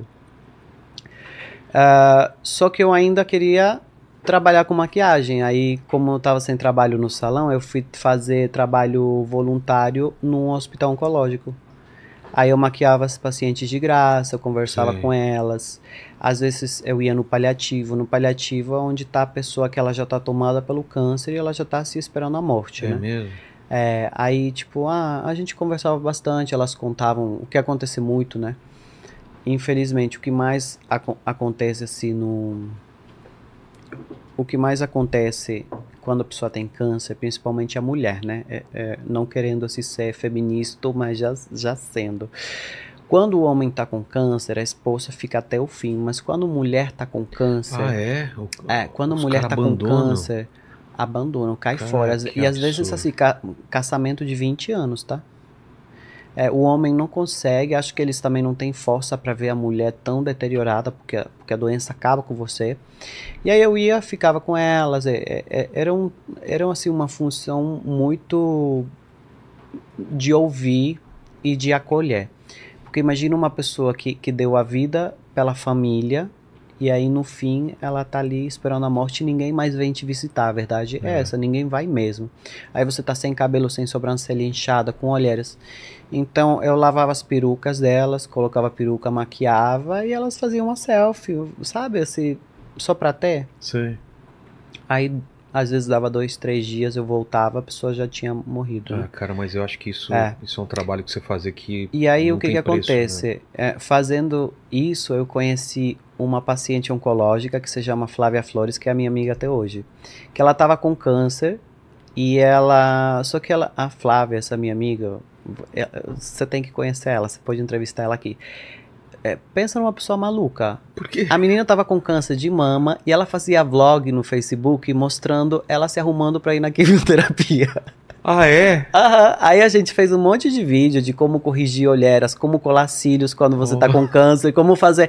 Porque tu perde a sobrancelha. É. E é muito. O que que acontece? Pra colar cílios, quando você tem cílio, é fácil porque ele tem um suporte, mas quando você não tem nada. Não tem onde grudar? É, é muito difícil. Aí a gente ensinava as mulheres a, a, colar cílios, ela ensinava as mulheres a, a fazer amarração. Os vídeos e o conteúdo, o nosso amarração conteúdo de lenço. Tá amarração de lenço. Aí o conteúdo viralizou, ela ficou mega famosa e eu também. É? Aí do nada, eu fiquei famoso. Eu tava sem trabalho, me prostituindo. Foi por causa disso, então? Foi por causa disso que eu fiquei Você famoso, vê? acredita? É isso que é legal, né? Você fez uma coisa totalmente boa Não, e sem. Aí, peraí. Sem, aí eu tava sem, sem trabalho, ninguém me queria porque eu não tinha nem documento, né? Tava em processo tava de esperando, de né, sair. Do nada, querido, todos os cidades, os salões de Florianópolis queriam me queriam para trabalhar e todo mundo tava pouco se importando se eu tinha documento. Aí eu aí eu conheci Parece que agora o jogo mudou. É, o jogo mudou. Esses dias aconteceu algo uma loucura comigo, tá? Que foi uma loucura. Eu fui palestrar num evento para 5 mil mulheres. Era um evento de empreendedorismo feminino. Eu fui palestrar, fui convidado e na frente, na frente, na primeira fileira, estava a dona do salão que me deu emprego naque, na, naquela época, há 10 anos atrás, tá? Minha mega fã nem sabia, porque eu nunca mais tive contato com ela. Uh, o que que aconteceu? Eu tive várias reuniões com vários salões, mas foi com ela, porque eu falei assim, olha, eu eu preciso neste momento, eu realmente estou precisando de um mínimo que era R$ 2.800. Porque, porque o que, que eu queria? Eu, eu, não, eu queria sair da prostituição, entendeu? Só que eu precisava pagar todas as é. minhas contas e eu precisava ter um, um trabalho fixo e enfim. Que te desse uma garantia. E ela foi a única que aceitou. Eu não tinha nem carteira de clientes, porque eu tinha ficado conhecido, mas eu não tinha uma carteira de clientes assim muito mas ela foi ela a única pessoa apostou tu acreditas ela e o marido o nome dela é Adriana É o Rash. Ela é ginecologista. Inclusive, ela é parceira com a Kátia Damasceno. Ah, é? É, é, é, assim, parceirinha de, tipo, ela contrata a Kátia pra empresa dela. É, só que ela nunca soube da história, entendeu? Ela nunca soube por que, que eu pedi esse valor pra ela. Pra ela me garantir esse valor por mês, mas era pra eu, pra eu sair da prostituição.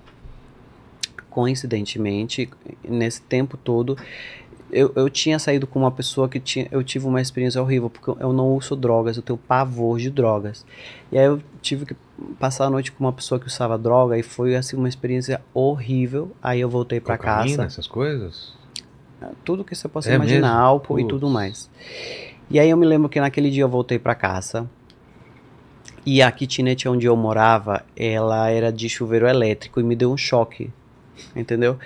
Aí eu já tava assim na linha da minha saúde mental. Aí eu, eu me lembro que eu tava, eu tava tomando banho, me deu choque, aí eu simplesmente a- me, me abracei no vaso sanitário e comecei a chorar, tipo de gritar e chorar, pedindo pra Deus me tirar dessa vida porque eu não aguentava mais. Duas semanas depois eu fiquei famoso e, e Duas semanas depois. duas semanas depois. E aí essa mulher me, me contratou. Quando fui palestrar agora recentemente nesse evento, é que as pessoas, a minha palestra, ela, as pessoas, assim, foram uma loucura. Eu não tenho noção porque eu fiquei tão nervoso, tão nervoso, tão nervoso, que eu não me lembro de nada, mas eu recebi vídeos depois. Porque o que que aconteceu? Eu estava contando a minha história, só que eu estava contando de uma maneira muito assim, sem entrar em detalhes. Porque eu, porque as pessoas te julgam quando você conta essas coisas, porque se o sexo, a prostituição é algo muito estigmatizado. É. Só que eu tava contando, tava na parte em que eu tava falando, isso que eu tô te falando, que eu tive que me prostituir porque eu fui mandado embora e tava fazendo trabalho voluntário num hospital oncológico. Quando eu olhei que eu vi ela, eu quase morri na, na, na, na primeira fileira do evento. Quase morri. E ali, acho que foi Deus também me mostrando que eu realmente preciso contar a minha história, né? É. eu acho que Total. foi. Mas enfim, e aí o que que acontece, tá? Eu fiquei conhecido em, em Santa Catarina, tá? Viralizei, mas eu tava tipo assim com 20 mil seguidores, tá? E era tudo paciente oncológica. Então, a, a minha cartela de clientes, quando começou a acontecer, era mulher com câncer, mulher que descobriu câncer, aí, ó, era a mulher com câncer que tava querendo é, que eu pintasse a peruca e deixasse da cor que era o cabelo dela natural. Era a mulher que descobriu o câncer e precisava raspar o cabelo, queria que eu raspasse, porque queria doar o cabelo, queria fazer uma peruca. E era a mulher que tinha vencido o câncer e que, como ela venceu o câncer, ela decidiu caçar. Aí ela vai caçar, ou ela, ou ela, tá, Sim. ou ela precisa fazer um corte de cabelo, ou ela precisa começar a cuidar do cabelo enquanto ele cresce. Que, nossa, os primeiros oito meses é, é horrível, porque É, fica um Joãozinho. É. assim. e elas falavam assim, ai, não aguento mais essa cara de Joãozinho, Agostinho, me ajuda. Aí tinha as malucas que queriam todo mês pintar, uma hora era loiro, uma hora era vermelho, uma hora era azul. Enfim. É, as minhas primeiras clientes de salão pagantes foram pacientes oncológicas, mas por incrível que pareça, desde o primeiro mês trabalhando no salão eu me paguei. Poxa. Porque eu, porque eu sempre tive esse compromisso moral com as pessoas, então eu não queria ser um peso para a dona do salão. No primeiro mês Já bateu a. eu já me valor. paguei. Aham. E ela fala isso até É? hoje. Ela fala assim, Agostinho, você foi o melhor investimento, porque de todos os cabeleireiros que eu contratei, o, que, o, que, o único que se pagava era você. Mas eu tenho esse compromisso moral, né? Com as pessoas. É, e aí, vou te falar que foi assim. Eu não tinha ensino médio completo. Tô, ter- tô fazendo supletivo agora, acredita? É? Agora, aham, aham. Eu quero ter. Assim, é, é, quero me formar, sabe? Assim, só pra não. Porque eu não. Não sei. Acho que seja importante, talvez. Ou talvez não, né? Talvez também seja uma insegurança minha. É, não, é uma insegurança. Se as pessoas verem os meus números, verem o que eu sou na minha área, e quando eu vou me apresentar eu não ter. É, isso me constrange um pouquinho. Não, Olha, não deveria. me constrange. Bom, bom, vou levar pra terapia.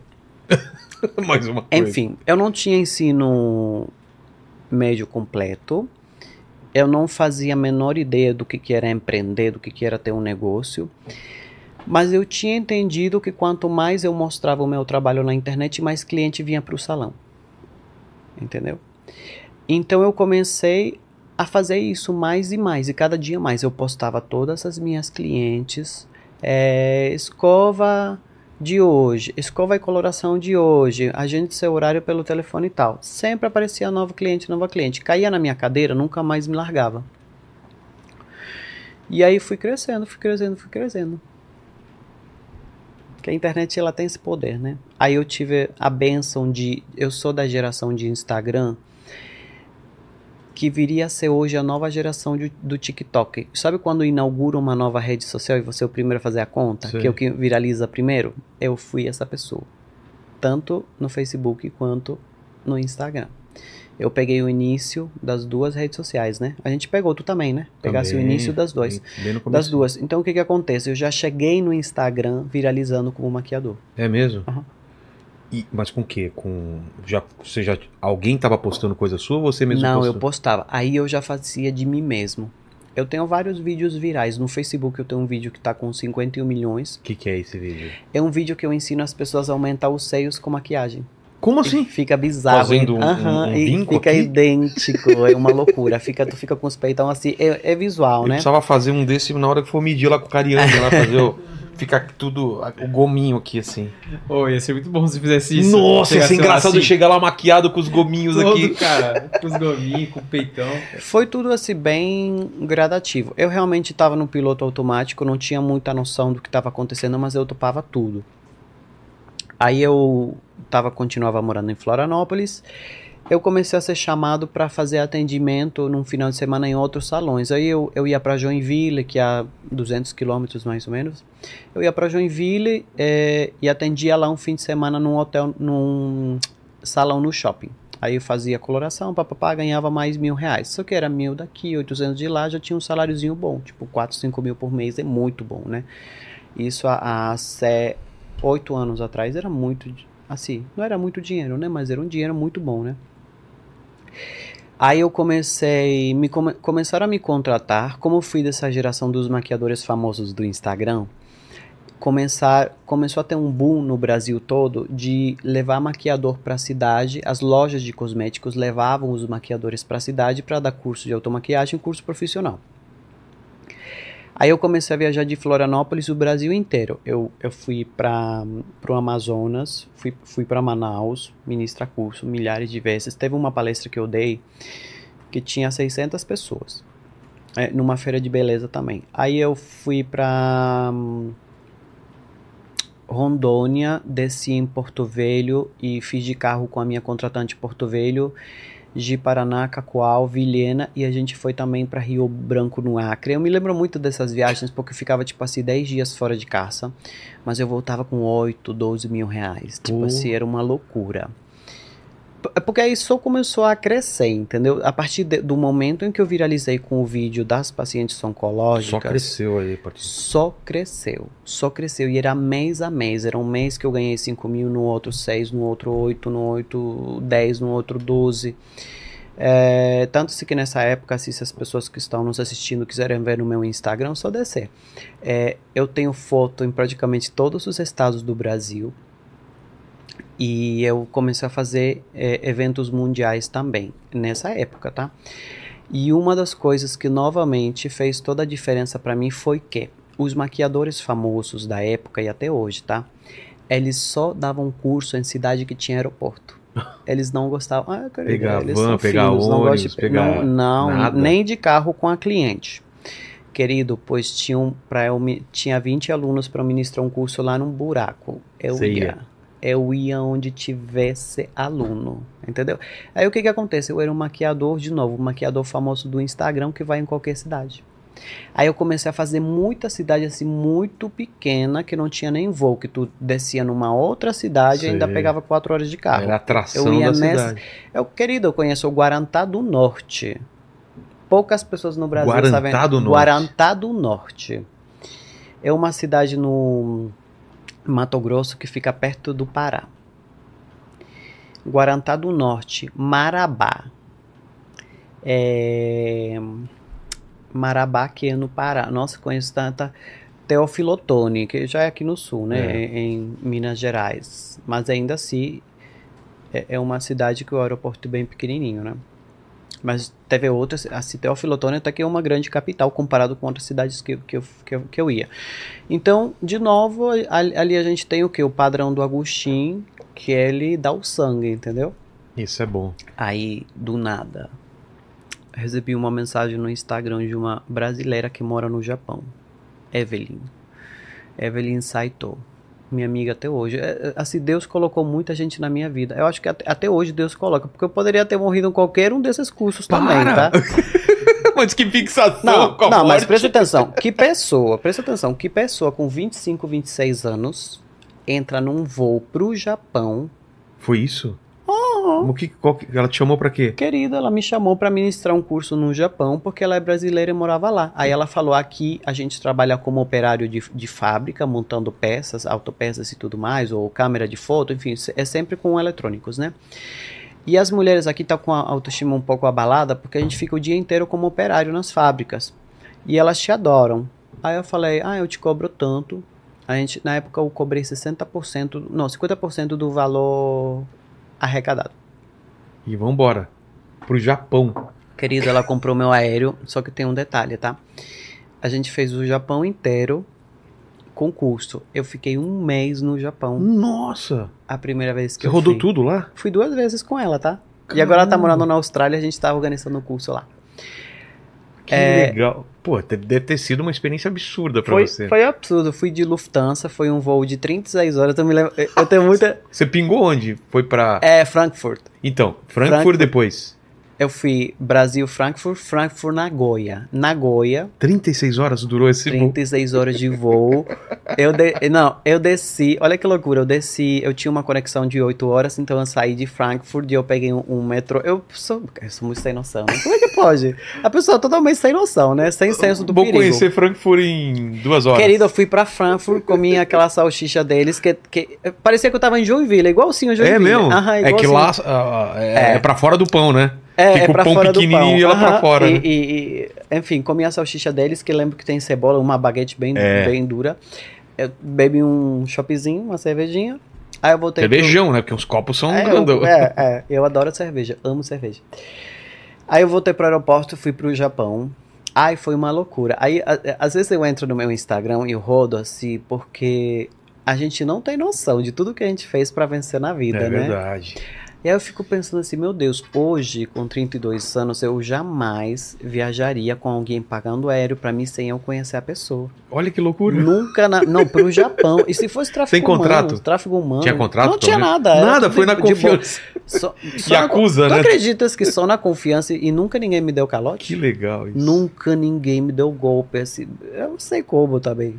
É. Eu, eu, sinceramente, Traficando, Traficante de órgão, né? Ah, pode, não, poderia ser qualquer coisa, é. né? Pois eu fiquei com ela lá 28 dias no, da primeira vez e no segundo acho que foram 31 dias. A gente fez Nagoya, Suzuka, Osaka, Kyoto e Tóquio com curso. Bombando. Quatro dias de curso, três dias de curso por turma de 30, 40 pessoas. Foi incrível. Só para brasileira. Aí. Ah, foi uma fase assim da minha, da minha vida em que eu dava muito curso, né? Aí o que que aconteceu? É, no mundo tem muitos brasileiros espalhados, né? Pô, se tem. Aí eu caí na graça dos brasileiros que moravam fora do Brasil e trabalhavam na área da beleza e queriam fazer algum evento para trazer audiência para a própria empresa. Aí uma dona de um salão de, de Barcelona me contratou para eu dar curso em Barcelona. Fui para Barcelona, dei curso, já dei curso para ela umas duas, três vezes. Aí ela chama toda a comunidade de brasileiros, ela entra nos grupos de WhatsApp, de, de Facebook na época, né? Eu tô te falando se de sete anos, seis anos atrás, que parece muito recente. Aí, aí enche de brasileiro no curso, aí eu dei curso em Paris, dei curso em Portugal, dei curso em Londres. É, aí eu caí na graça de. Ah, como eu falava espanhol e português em inglês, que aí já tinha aprendido a falar inglês, né? É, eu caí na graça dos expositores de feiras de beleza mundial. Aí eu fui para Itália na Cosmoprof, no, no, pavilhão do Brasil, contratado por uma empresa. Fui na Beauty World em Dubai, é, Belleza e Saúde na Colômbia. Ah, eu fiz feira de beleza no mundo todo. Então, basicamente, eu era um fudido e do nada tinha uma carreira internacional. Eu fiquei assim, nem eu estava entendendo o que estava acontecendo. E aí foi isso. Aí chegou uma hora que eu tava ministrando muito curso e falei, eu preciso ser onipresente, não tem mais, porque é cansativo, tá? Ah, o, poxa, o voo, cansa o voo assim, tem gente que não sente nada. Eu É, sinto, fico, ó, arrebentado. eu fico constipado três dias quando viajo de, de avião, dois, três dias, fico muito constipado, muito inchado, não consigo no banheiro. E aí eu tava assim, eu ia pra um lá, eu ia tipo, teve uma vez que eu fiz, eu fiz um evento em Miami, aí de Miami eu fui pro México, do México eu fui pra, eu vim em Guarulhos, troquei de mala, é, e eu fui pra Manaus. Voltei de Manaus e eu fui pra Moscou, na Rússia, no- na Cosmoprof também que tem lá. E da Rússia que eu fui pra Lisboa. E aí eu comecei a ter um monte de crise de pânico, não sei o que, porque eu não tava aguentando o tranco, entendeu? Aí o corpo vai É. cansando, e, mas a mente não cansa, né? Mas o corpo pede arrego. E aí eu fiquei um tempinho sem, sem dar curso, e o meu faturamento caiu. Então ali que eu entendi que eu precisava de um produto online. Eu fui um dos primeiros maquiadores. Assim, eu fui uma das primeiras pessoas a vender curso online, né? É mesmo? Quando foi isso? Ah, ah, e tem milhares de anos. Sério? Que- Hum, meu primeiro não curso lembro online. o primeiro? Que- Acho que foi 2015, uma coisa assim. E deu certo de cara já? Eu não sei, na época vendia por, por lançamento 23 mil reais, 24, assim, era muito dinheiro, né? É. É. E aí. Aí É. você. Da área da beleza eu fui um dos primeiros. Eu, eu, eu, eu, eu, eu acho que assim. Você teve isso também de você perceber que, que mudou a sua vida você ser futurista? Sim, claro. É, ser futurista muda, né? Por exemplo, quando eu comecei a me maquiar com barba, foi por um único motivo. Não, Mas, mas na época, na hora que você faz, você não pensa que você tá sendo não, o primeiro, ou, ou um dos primeiros, você só faz, né? Não, mas eu entendia que eu precisava ter uma, uma identidade visual que ficasse na mente das pessoas. Ah, tá. Entendeu? E o meu rosto, ele é o rosto de um gay normal, de um gayzinho padrão que usa barbinha e o cabelinho arrumado, entendeu? Aí eu falava assim, não, eu tenho que ter um rosto que as sacar, pessoas... Que Por exemplo, o olho ho- e. hoje tem gente que não sabe o meu nome, mas se a pessoa me vê maquiado, ela me, me Exato. reconhece. Ficou muito marcado. É, muito o- a barba com batom vermelho. E, e naquela época, a, a própria indústria da beleza falava que um viadinho maquiado com barba nunca ia dar certo, né? Sério? É, falavam assim, até as grandes marcas que hoje, que hoje usam pessoas parecidas comigo para fazer publicidade, naquela época eles falavam que o meu visual era muito transgressor e que não ia dar certo. E por que você apostou nisso? Porque era diferente. Porque era diferente. Eu tive uma fase. Tudo, tudo que eu tô te contando aconteceu assim, nos últimos 10 anos, né? Mas eu tive uma fase em que eu fazia. Até hoje eu fiz algumas maquiagens. Até hoje, hoje eu não tenho tanto tempo. Mas você já deve ter visto algumas transformações que eu fiz em figuras públicas que pararam o Brasil. Tipo, Exato. cada vez que eu pego alguém para fazer o cabelo e a maquiagem para o Brasil. E geralmente eu acabo dando uns toques na identidade visual toda, né? E para o Brasil mesmo. Então, naquela época, tinha o- aquela geração de funkeiros que, quando viralizam, eles se convertem para o pop. Aí, é, o- os produtores me contratavam para fazer a mudança e tirar aquela cara de funkeiro e deixar mais sofisticado. É, então, eu sabia que a identidade visual era importante. Entendeu? Para você ser um artista, você precisa do nome e da identidade visual Total. entendeu? Aí eu falei, já que tinha essa codependência de que muitas vezes eu precisava sempre estar maquiando um famoso para validar o meu trabalho. Aí eu fiquei um pouco aborrecido dessa dependência, voltando ao Agostinho que não quer depender dos outros por conta da experiência de É, vida, senão né? Você sempre fica vinculado, Aí eu né? falei, eu acho que o melhor vai ser eu me tornar a celebridade. Você ser o produto. A celebridade, né? É, O- e, e E- o produto depois, né? é, vira o produto, É, né? é. E Então, qu- quando que você percebeu isso? Ah, isso já tem muito tempo. Já assim que eu bastante. viralizei no Instagram. Porque te incomodava? Sabe quando que eu percebi? Não. Sabe quando que eu percebi pela primeira vez? Ah, Quando a minha amiga Flávia eh, venceu o câncer e ela não tinha mais conteúdo pra criar. A gente ficou sem conteúdo porque ela venceu o câncer. E E, a aí? ca- e- e aí ela até, até ela mesma pausou a carreira dela como blogueira oncológica porque ela não tinha mais câncer. exato. Aí ela se questionou o que, que eu vou fazer agora, é, é, e que foi ali que ela inaugurou o Instituto Quimioterapia e Beleza e o banco de lenços. Ela recebe lenços de mulheres que venceram o câncer com cartinhas de, de motivação e envia para quem acabou de descobrir o câncer. E foi ali que eu me questionei, putz, agora eu não tenho a Flávia, O que, que eu vou fazer? não tenho a Estrela, ela também se questionou isso na época, e aí a gente viu assim que a gente tinha que ser a celebridade, entendeu? Quem que você. na- nessa época que você fez essa mudança de carreira de visual, quem que você fez? Ah, assim? e fiz várias, fiz Valesca Pupuzuda, fiz muito, fiz a E- MC e, Loma. por exemplo, Valesca, o que, que você viu nela que poderia, que tinha que mudar? Ah, eu, eu adorava É que eu não entendo muito de maquiagem, Quando mas uma conheci a linguagem Valesca, que eu, é, foi depois que ela la- lançou aquela música Eu Sou a Diva que você quer copiar, né? tá. Então eu amava, nossa, eu amava maquiar ela, porque ela, eu gostava de deixar ela diva, assim, sabe? Diva. Mas É, como que deixa uma, uma pessoa diva? Que, quais são os detalhes que você tem que se Ah, atentar? você muda o formato da sobrancelha, você muda o, o penteado, você muda. Você muda. Deixa mais glamouroso? Você muda tudo. Ela mais- mudou. A, a transformação, da, a transição de carreira dela foi uma das mais impactantes do Brasil, porque ela saiu da gaiola das popozudas É. para se tornar a Valesca. Né? É, a transformação em si, quem fez foi a Ca- Carol Shed, se não me engano, a stylist dela. É, ela que, que fez a, a parte de. Ela mudou o cabelo, ela fez várias mudanças e deu um mega upgrade na carreira dela, né? Que foi quando ela lançou Beijinho no Ombro e depois eu, eu Sou a Diva, né? É, eu fiz a MC Loma também. Fiz Taina Costa. É, era, era esse pessoal assim, né? É, a MC Loma maquiei ela várias vezes para videoclipe também. que mais? Eduardo Costa. Ah. Eduardo Costa. E aí viralizava, mas aí você ficava dependente da próxima celebridade. Aí você falou, pô, É, eu não quero ficar é, dependente É, disso. e eu já tinha percebido que isso não acontecia só comigo. Por exemplo, Ah, é? tinha um maquiador lá é, que maquiava a Suzana Vieira. Só que na próxima novela a Suzana Vieira não tá. Aí o maquiador morre, entendeu? É. Ou a, ou a famosa engravidou. Ah, eu sou maquiador da Paula Oliveira. Só que Paula Oliveira engravidou e ela acabou de ganhar neném e vai ficar um ano afastada. Então aí o maquiador some, entendeu? Aí vira também um maquiador da Ma- Mas, tudo assim. Suzana Vieira. Né? É, tu, tudo foi muito focado em eu ter independência, entendeu? Eu, não queria nada que fosse do outro. A ve- A verdade era essa, eu queria o meu. É, Eu já vi até você falando que não, não gostava de ser conhecido como, como maquiador das celebridades, né? Porque isso não, te não limita, gostava. né? Não gostava, porque eu queria a minha emancipação, que eu sempre lutei pra isso, né? E eu, eu, eu não gosto, assim, até hoje, eu não gosto que as pessoas me chamem de maquiador de. Eu não gosto. Entendi. Não gosto.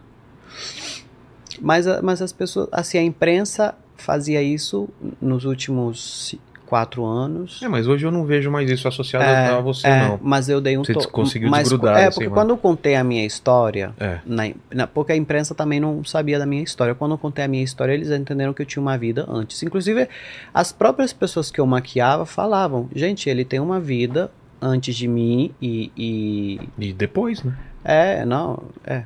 Porque eu já tinha minha marca de cosméticos, eu já tinha, já viajava pelo mundo dando curso, dando palestra, então eu não era dependente dessas pessoas. Mas é claro que, assim como aqui no podcast vem uma pessoa que traz a audiência dele, você pega a audiência Sim. dele e converte É para sua né? audiência, é, para mim a maquiagem sempre foi isso aí.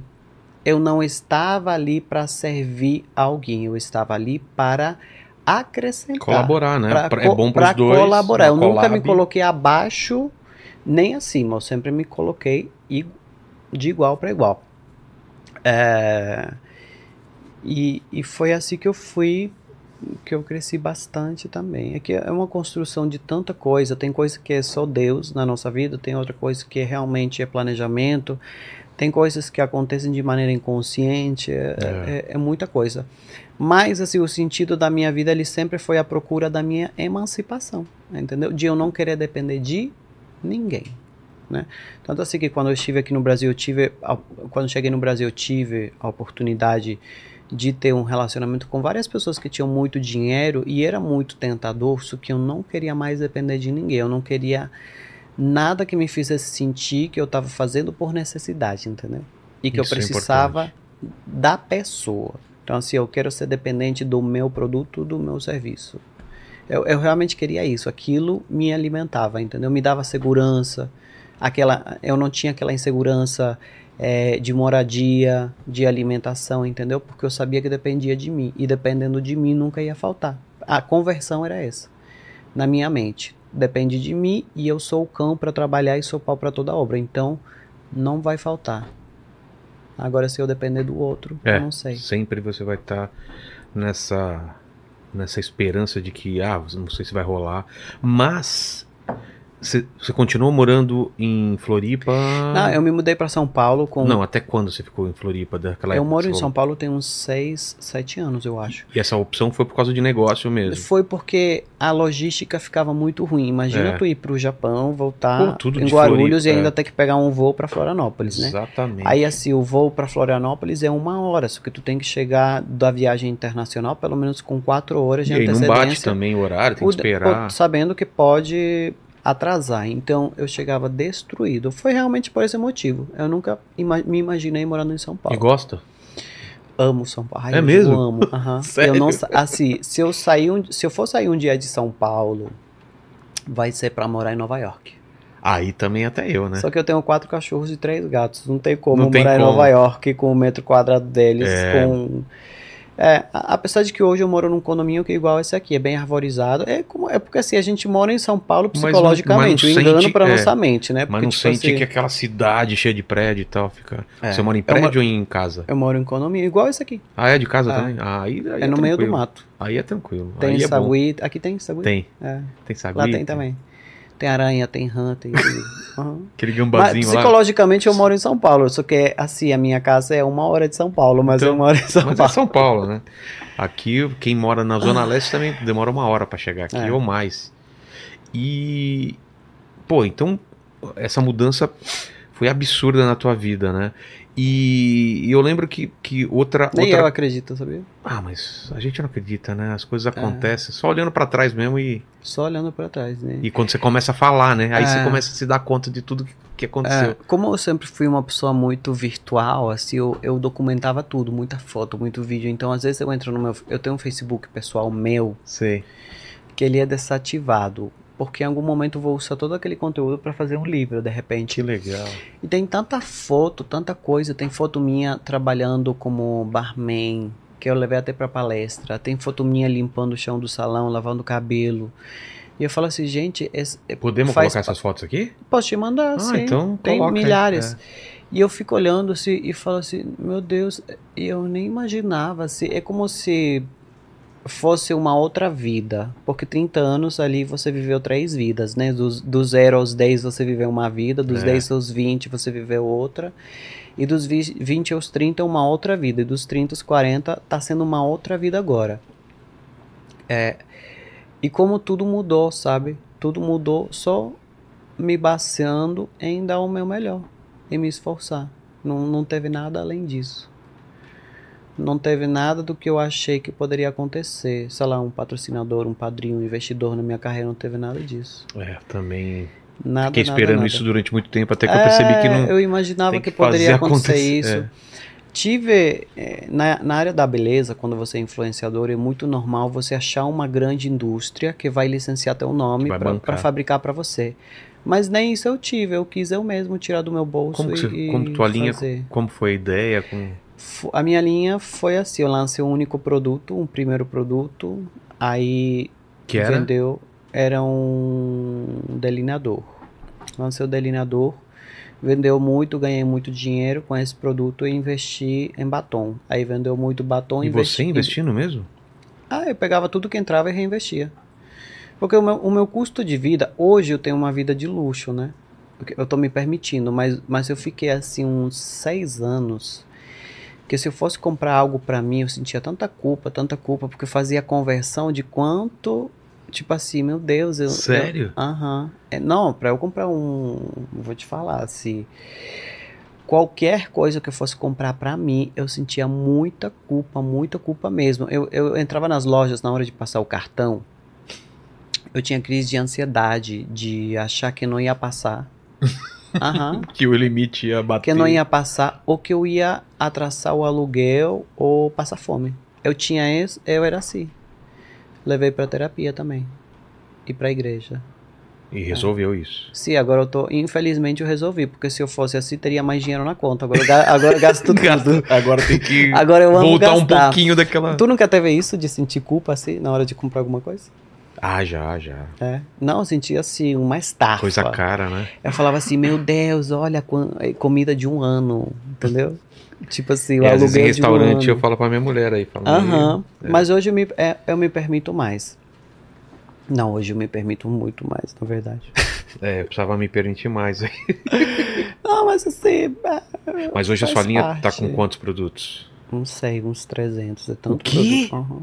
Tudo Eu sou o isso? influenciador que mais tem produto. É? Aham. É.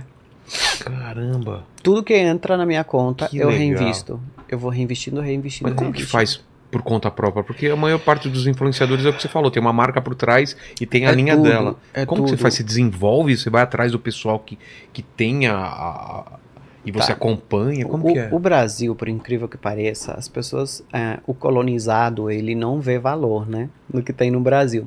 Mas como eu fiz feira mundial de beleza durante muitos anos, eu sei como o Brasil é visto em relação à fa- fabricação de cosméticos.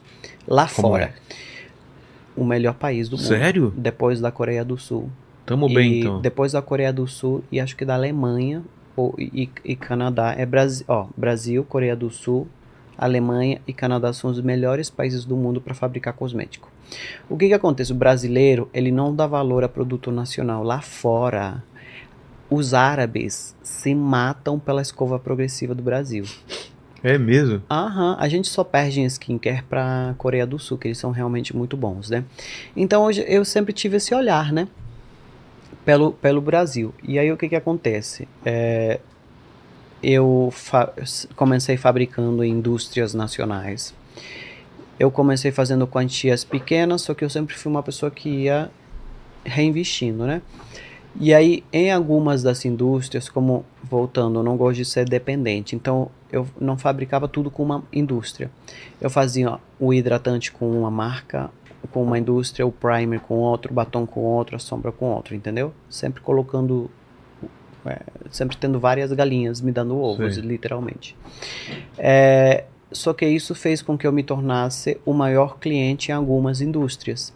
Quando eu me tornei o maior, o que que acontece? Diminui o teu custo de produção, porque você compra mais embalagem, então você consegue negociar o preço, você consegue negociar o preço na gráfica dos rótulos das caixas da matéria-prima. É, e aí eu peguei um, um outro mercado que me interessou. Como a área da beleza é uma área que as pessoas têm o ego, têm a vaidade, elas querem ver o nome delas num produto, comecei a fazer private label. Então eu faço, fabrico para outras pessoas, intermediando com as indústrias, aonde eu me tornei o maior cliente, e o meu ganho está na diferença de preço que eles conseguem no fornecedor, porque eu compro maior quantidade. Hum, Então eu vou utilizar a matéria-prima que eu compro para minha empresa para fazer o teu produto, que vai ser diferente, vai ter teu cheiro, a tua cor, a tua embalagem, mas a matéria-prima foi comprada na minha produção. Então ali eu consegui um desconto, vamos supor de, sei lá, 100 mil reais de, de matéria-prima, que eu consigo ter de lucro, entendeu? entendi. Aí eu basicamente hoje eu vivo o meu custo de vida, quem paga essa configuração de negócio, e o resto dos meus negócios eu vou reinvestindo ou guardando, né? E tem plano de fazer o quê? O que, que você ainda quer fazer que não fez? Hoje eu, hoje eu tô numa fase em que Você, não viaja mais que nem você viaja, viaja menos, ou ainda viaja bastante pra fora? todo do mês eu viajo, querido. Sério? Eu nem fico em casa. Não, não, não. Mas a trabalho? Ah, trabalho não. É, então, a trabalho você parou um pouco Mas pro viajar. exterior eu viajo todo mês, É. pra algum lugar. Aham. Ah, eu, parei, eu parei de dar curso durante um tempo, porque teve uma hora em que eu já tinha dado curso para todo mundo, e aí teve uma hora em que o, o, o dar curso presencial, quando você. O que que acontece? Está no planejamento, agora a gente está falando de planejamento estratégico. Quando você é uma figura pública, é, o ideal é que você gere desejo para a audiência. Certo. Qual que tem sido o desejo que eu tenho gerado para minha audiência nos últimos seis anos, tá? Tem, tem cinco anos que eu, não, que eu não faço evento presencial. Tô voltando agora. Por quê? Quando você gera esse desejo, é, você faz com que as pessoas te consomam mais. Então, assim, eu não tenho condições de chegar no Agostinho, eu não, é, eu, mas eu posso comprar o produto dele. Então, o meu foco era me ausentar do evento presencial para eu potencializar a minha venda de produto na internet, entendeu? Entendi. Tipo assim, comprar o produto do Agostinho é uma maneira de eu ter ele na minha casa. Foi a minha estratégia. Da mesma maneira em que, por exemplo, é, a Beyoncé, ela ficou acho que dois ou três anos sem fazer turnê mundial, só lançando música. Ela estava só aquecendo o público. A hora que ela lançou, ela fez uma turnê bilionária em 20 dias, em três meses, não foi? Acho que foi. Foram 30, eh, 25 shows em três, três meses ou dois meses, uma coisa assim. É, aí já é planejamento estratégico mesmo, né? Total. É. E uma coisa que ficou muito, muito comentada foi, foi a relação com o Bolsonaro, né? Aham. Como que foi? Você conheceu a Michelle primeiro? Como que foi? Tá. Eu. Ah, em 2018, acho que todo mundo estava se posicionando politicamente, eu fui lá e apoiei ele. Eu, eu confesso que assim, eu Mas sempre, como- como eu sempre tive aversão de. Eu sempre odiei política. Ah, Sempre- é? Na Nunca verdade, foi- na- não, foi sempre detestei. Se sempre, em política. Sempre odiei política. E político, qualquer um político de direita, de esquerda, de centro, eu tinha aversão. Mas eu me encantei pelo Bolsonaro, entendeu? Porque hum, eu, eu considero que assim, a maneira em que ele se expressa é necessária para a cultura, para o nível cultural do Brasil, para o comportamento das pessoas. Porque o Brasil ele tem essa coisa de, de você ficar tão, tão, tão à vontade que você não tem um roteiro para fazer acontecer. Então, quando a comunicação dele, eu achava que era a comunicação certa para aquele tempo. Você via como espontâneo aquilo. É. A maneira em que ele se expressava. Mas isso ainda de longe, você não tinha conhecido ele Não, pessoalmente. nunca tinha visto ele na minha vida. Aí eu fiz um vídeo, postei. Eu tava fazendo intercâmbio, eu tava estudando inglês, né? Onde? É, em Los Angeles. Aí eu fiz o vídeo e postei. No outro dia. Falando o quê? Tinha para. Ai, que eu, que eu tava torcendo pra ele, Ah, não sei tá. o quê. E, enfim. E aí eu parei o Brasil, né? O que, que na, aconteceu no dia Na verdade, seguinte? o que, que aconteceu naquela época que, que não foi estratégico, mas eu entendo, eu entendo hoje o que, o que aconteceu. Eu era um ícone LGBT naquela época pela minha história, porque era um, um gay maquiado com barba afeminado dominando uma área que sempre foi de uma indústria bem conservadora. Então, Total. então eu fui lá e gerei uma ruptura porque o meu visual era um visual é, totalmente de esquerda, mas o meu posicionamento político era de Era direita. E- conservador. mas é, mas eu, eu sou muito conservador, entendeu? É, eu sou muito conservador no quesito é, meu roteirinho de vida, da minha intimidade, eu sou bem conservador. É, mas eu tenho muitas características é, que são representadas pela esquerda. Por exemplo, o trabalho voluntário, é, tudo aquilo que, é, que tem viés humanitário, de direitos humanos. Real- realmente eu me identifico muito com esse discurso humanitário da esquerda, mas o sistema econômico e político eu não, não me interessa, porque eu não acredito, porque isso aqui não dá, não dá certo, para mim, assim. É, se desse certo, com certeza eu poderia ser de esquerda. E aí coincidiu que eu me identifiquei com o Bolsonaro, me posicionei politicamente. É, e aí eu fui pro Rio gravar um podcast e deu de eu conhecer ele e eu conheci, voltei pra minha casa e vida que segue. Só mas, que mas o- a reação no começo foi mais positiva ou negativa, você lembra? Porque você Não. deve ter se assustado, você não imaginava que ia ter uma reação. então é porque, eu- porque tava eu muito gerei uma polarizado. ruptura. É. O que Não, aconteceu e o, e o realmente Brasil tava polarizado, né? o que aconteceu realmente foi que eu gerei uma ruptura em relação ao mercado E até o público também, e né? ao meu público. Eu gerei uma ruptura, então eu perdi tipo assim 700 mil seguidores em Quanto? 700 mil em Nossa. três dias, mas eu ganhei uns 3 milhões assim. Isso te, te deixou preocupado na época ou não? Hum, Deve ter te assustado logo de cara. Falou, o que que tá acontecendo, né? É, porque eu nunca tinha gerado uma ruptura, entendeu? É. Hoje eu gero o tempo inteiro, né? Exato. Tinha, mas não, não, não tão É. grande, né? Agora, como naquela época o meu, o meu objetivo era é, escalar o meu negócio e o meu faturamento aumentou, para mim... Aumentou? Muito. É, aumentou em torno de 10 vezes. Mas você sentiu um- uma, uma perseguição de algum Teve, parte do teve, público? mas o pessoal persegue todo mundo que se posiciona politicamente, sabe? E o hate, você já tinha hate antes? Ou... Não, não tinha. aí Ali começou o ali que hate? eu consegui, comecei a ter. E, co- e Ah. como foi para você lidar com isso ou simplesmente você ignorou? Eu ignorei porque tinha compensação financeira. Tipo assim, eu via que estava sendo odiado, mas eu estava vendendo mais. Então, era o que me inter... É porque assim, foi ali que eu me tornei uma celebridade, entendeu? Pra Eu- valer. eu passei de ser um influenciador, um criador de conteúdo, a ser uma celebridade. Porque qual que é a diferença do, do criador de conteúdo para celebridade? A celebridade tem hater e tem o que defende ele. É. Entendeu? Já te Então- defende mesmo que você então, não. quando você tem uma grande audiência disputando por você na internet, é ali que você é uma celebridade Ah, consagrada. entendi. Quando você instala o pânico na sociedade e aquilo gera comoção. Isso é uma celebridade. E fazia parte dos meus planos me tornar celebridade. É claro que assim, é, em algum momento, é- é porque tudo aconteceu de maneira muito natural. Sabe, eu nunca gostei de política, eu não gosto de nenhum político que não seja o Bolsonaro, não faço a menor questão de falar de política, não faço a menor questão de apoiar ninguém a candidatura alguma, mas eu gosto do Bolsonaro. Da entendeu? figura dele. Da E figura você não dele. re- se arrepende em nenhum momento de Não. ter tomado posição. Não, não, não. Eu acho que é, eu entendo as pessoas. Tem, tem um público no Brasil. A gente tem que entender que as pessoas elas não são só o que acontece na nossa mente. Tem outras pessoas e, e eu sou super. é, por exemplo, apesar de eu conviver com eles, deles frequentarem a minha casa, de eu frequentar a casa deles, é, eu conheço pessoas de esquerda, eu tenho colaboradores de esquerda, eu convivo muito bem com pessoas de esquerda.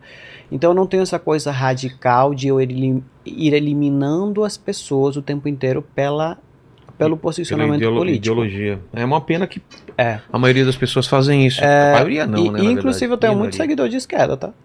Mas deveria. Uma coisa não deveria Ah, ter tenho nada a muito ver com a outra. muito seguidor Seu de trabalho esquerda. não tem nada a ver com o que. É, e como eu não, eu não fico agredindo as pessoas por conta disso, pra mim é, é tranquilo hoje, né? Mas, mas eu entendo o quê? Que tem uma parte da população que, que precisa de um discurso que, que ela se sinta amada, entendeu? É. E eu entendo isso, porque às vezes a pessoa ela veio de uma realidade onde re- re- realmente assim, alguma coisa que aconteceu na vida dela marcou ela muito e para ela aquilo é importante, sabe? É. Né? Então tem esse detalhe, por exemplo, ah, ah, as pessoas faziam comentários homofóbicos porque eu era afeminado na escola, faziam, mas isso não é algo que hoje é um gatilho para mim, entendeu? Não.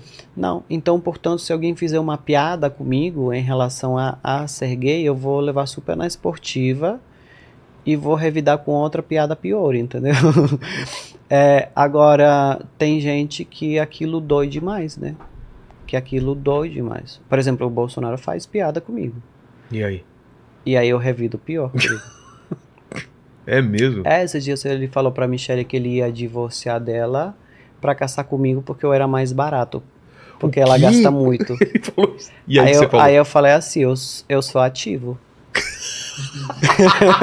que é o que come, entendeu? Exatamente. Bolsonaro se liga que, que, que vai entrar aí. É, E ele? Ele leva na boa é isso? super, ele morre de rir. Ele morre de rir. É o tiozão do churrasco, né? É, aí esses dias eu, eu, eu- É que assim, a gente acaba se tornando amigo, eu sempre tô em todas as cirurgias que ele faz, né? Aí esses dias ele tava. Sabe quando você tá com os médicos dentro do quarto que Sim. toma anestesia e a anestesia vai te deixando Meio grog. Aí eu falei assim, fica tranquilo, fica, fica tranquilo que a recuperação de mudança de sexo é muito tranquila. Com a anestesia batendo. Ele, ele ia na, hora, na hora que ele foi surtar, apagou. e quando eu levantar, vai lembrar dessa última frase. e quando ele acordou da cirurgia, Que eu, eu fui lá no quarto e falei assim, a Pepeca ficou tão bonitinha. Imagina o Bolsonaro com o Pepe. Você consegue imaginar isso? Fala o Bolsonaro voltando da anestesia aí. Olha só, se vocês mexeram aqui no meu Bilal, eu não quero nem saber. Eu vou demitir todo mundo, ok? Então, assim, é, é complicado, assim, você conviver com uma pessoa, você ter um olhar pela pessoa e você conhecer outras pessoas que têm um olhar diferente. Claro que essas pessoas que eu, que eu conheço, assim, do meu convívio, que não votam nele, elas nunca vão falar mal, assim, ou ofender eles, porque sabem que eu tenho um vínculo Claro. afetivo. É, mas as pessoas que têm na internet, ah, eu, eu prefiro não, não ver, né? Mas Ma- você mas eu tenho pessoas da minha audiência que seguem, que falam assim, que me amam, que amam a minha história, que amam, que amam os meus produtos, mas que não gostam dele. Mas, é, mas elas, assim, não ferem Mas não- você entende as pessoas que odeiam você por, por causa dele? Ou odeiam ele e acabam te Ah. odiando de. É é porque eu acho que essas Mas pessoas você- que você elas, que elas têm esse ódio não é, é exatamente por conta dele. Ah, é? É outra coisa. É porque tem a configuração do que eu era uma referência para aquela pessoa, pela minha história, porque às vezes ela tem uma história parecida, só que eu fui lá apoiar algo que ele odeia. Então você gera uma ruptura na pessoa, entendeu? Você vai de uma mega admiração ao mega ódio. A Sim. maioria dessas pessoas, eu, eu- tu já entrou no direct dos haters? Já, claro. Então, eh, os meus haters são assim, são pessoas que me amavam, que tem no histórico de conversa que elas me amavam, eram, minha, eram, eram minhas mega fãs. E, de repente virou. É, E vira pro oposto. e vira pro oposto. Nossa, Mas eu fiz um doideira. trabalho agora de. Eu fiz um. Porque assim, quando tudo. As pessoas.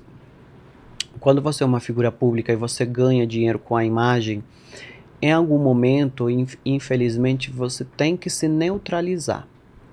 Tá? Queira, queiram as pessoas ou não. Então, assim, é, eu consigo me desvincular? Não, porque eu tenho um vínculo afetivo. Entendeu? Então, assim, eles são os meus amigos.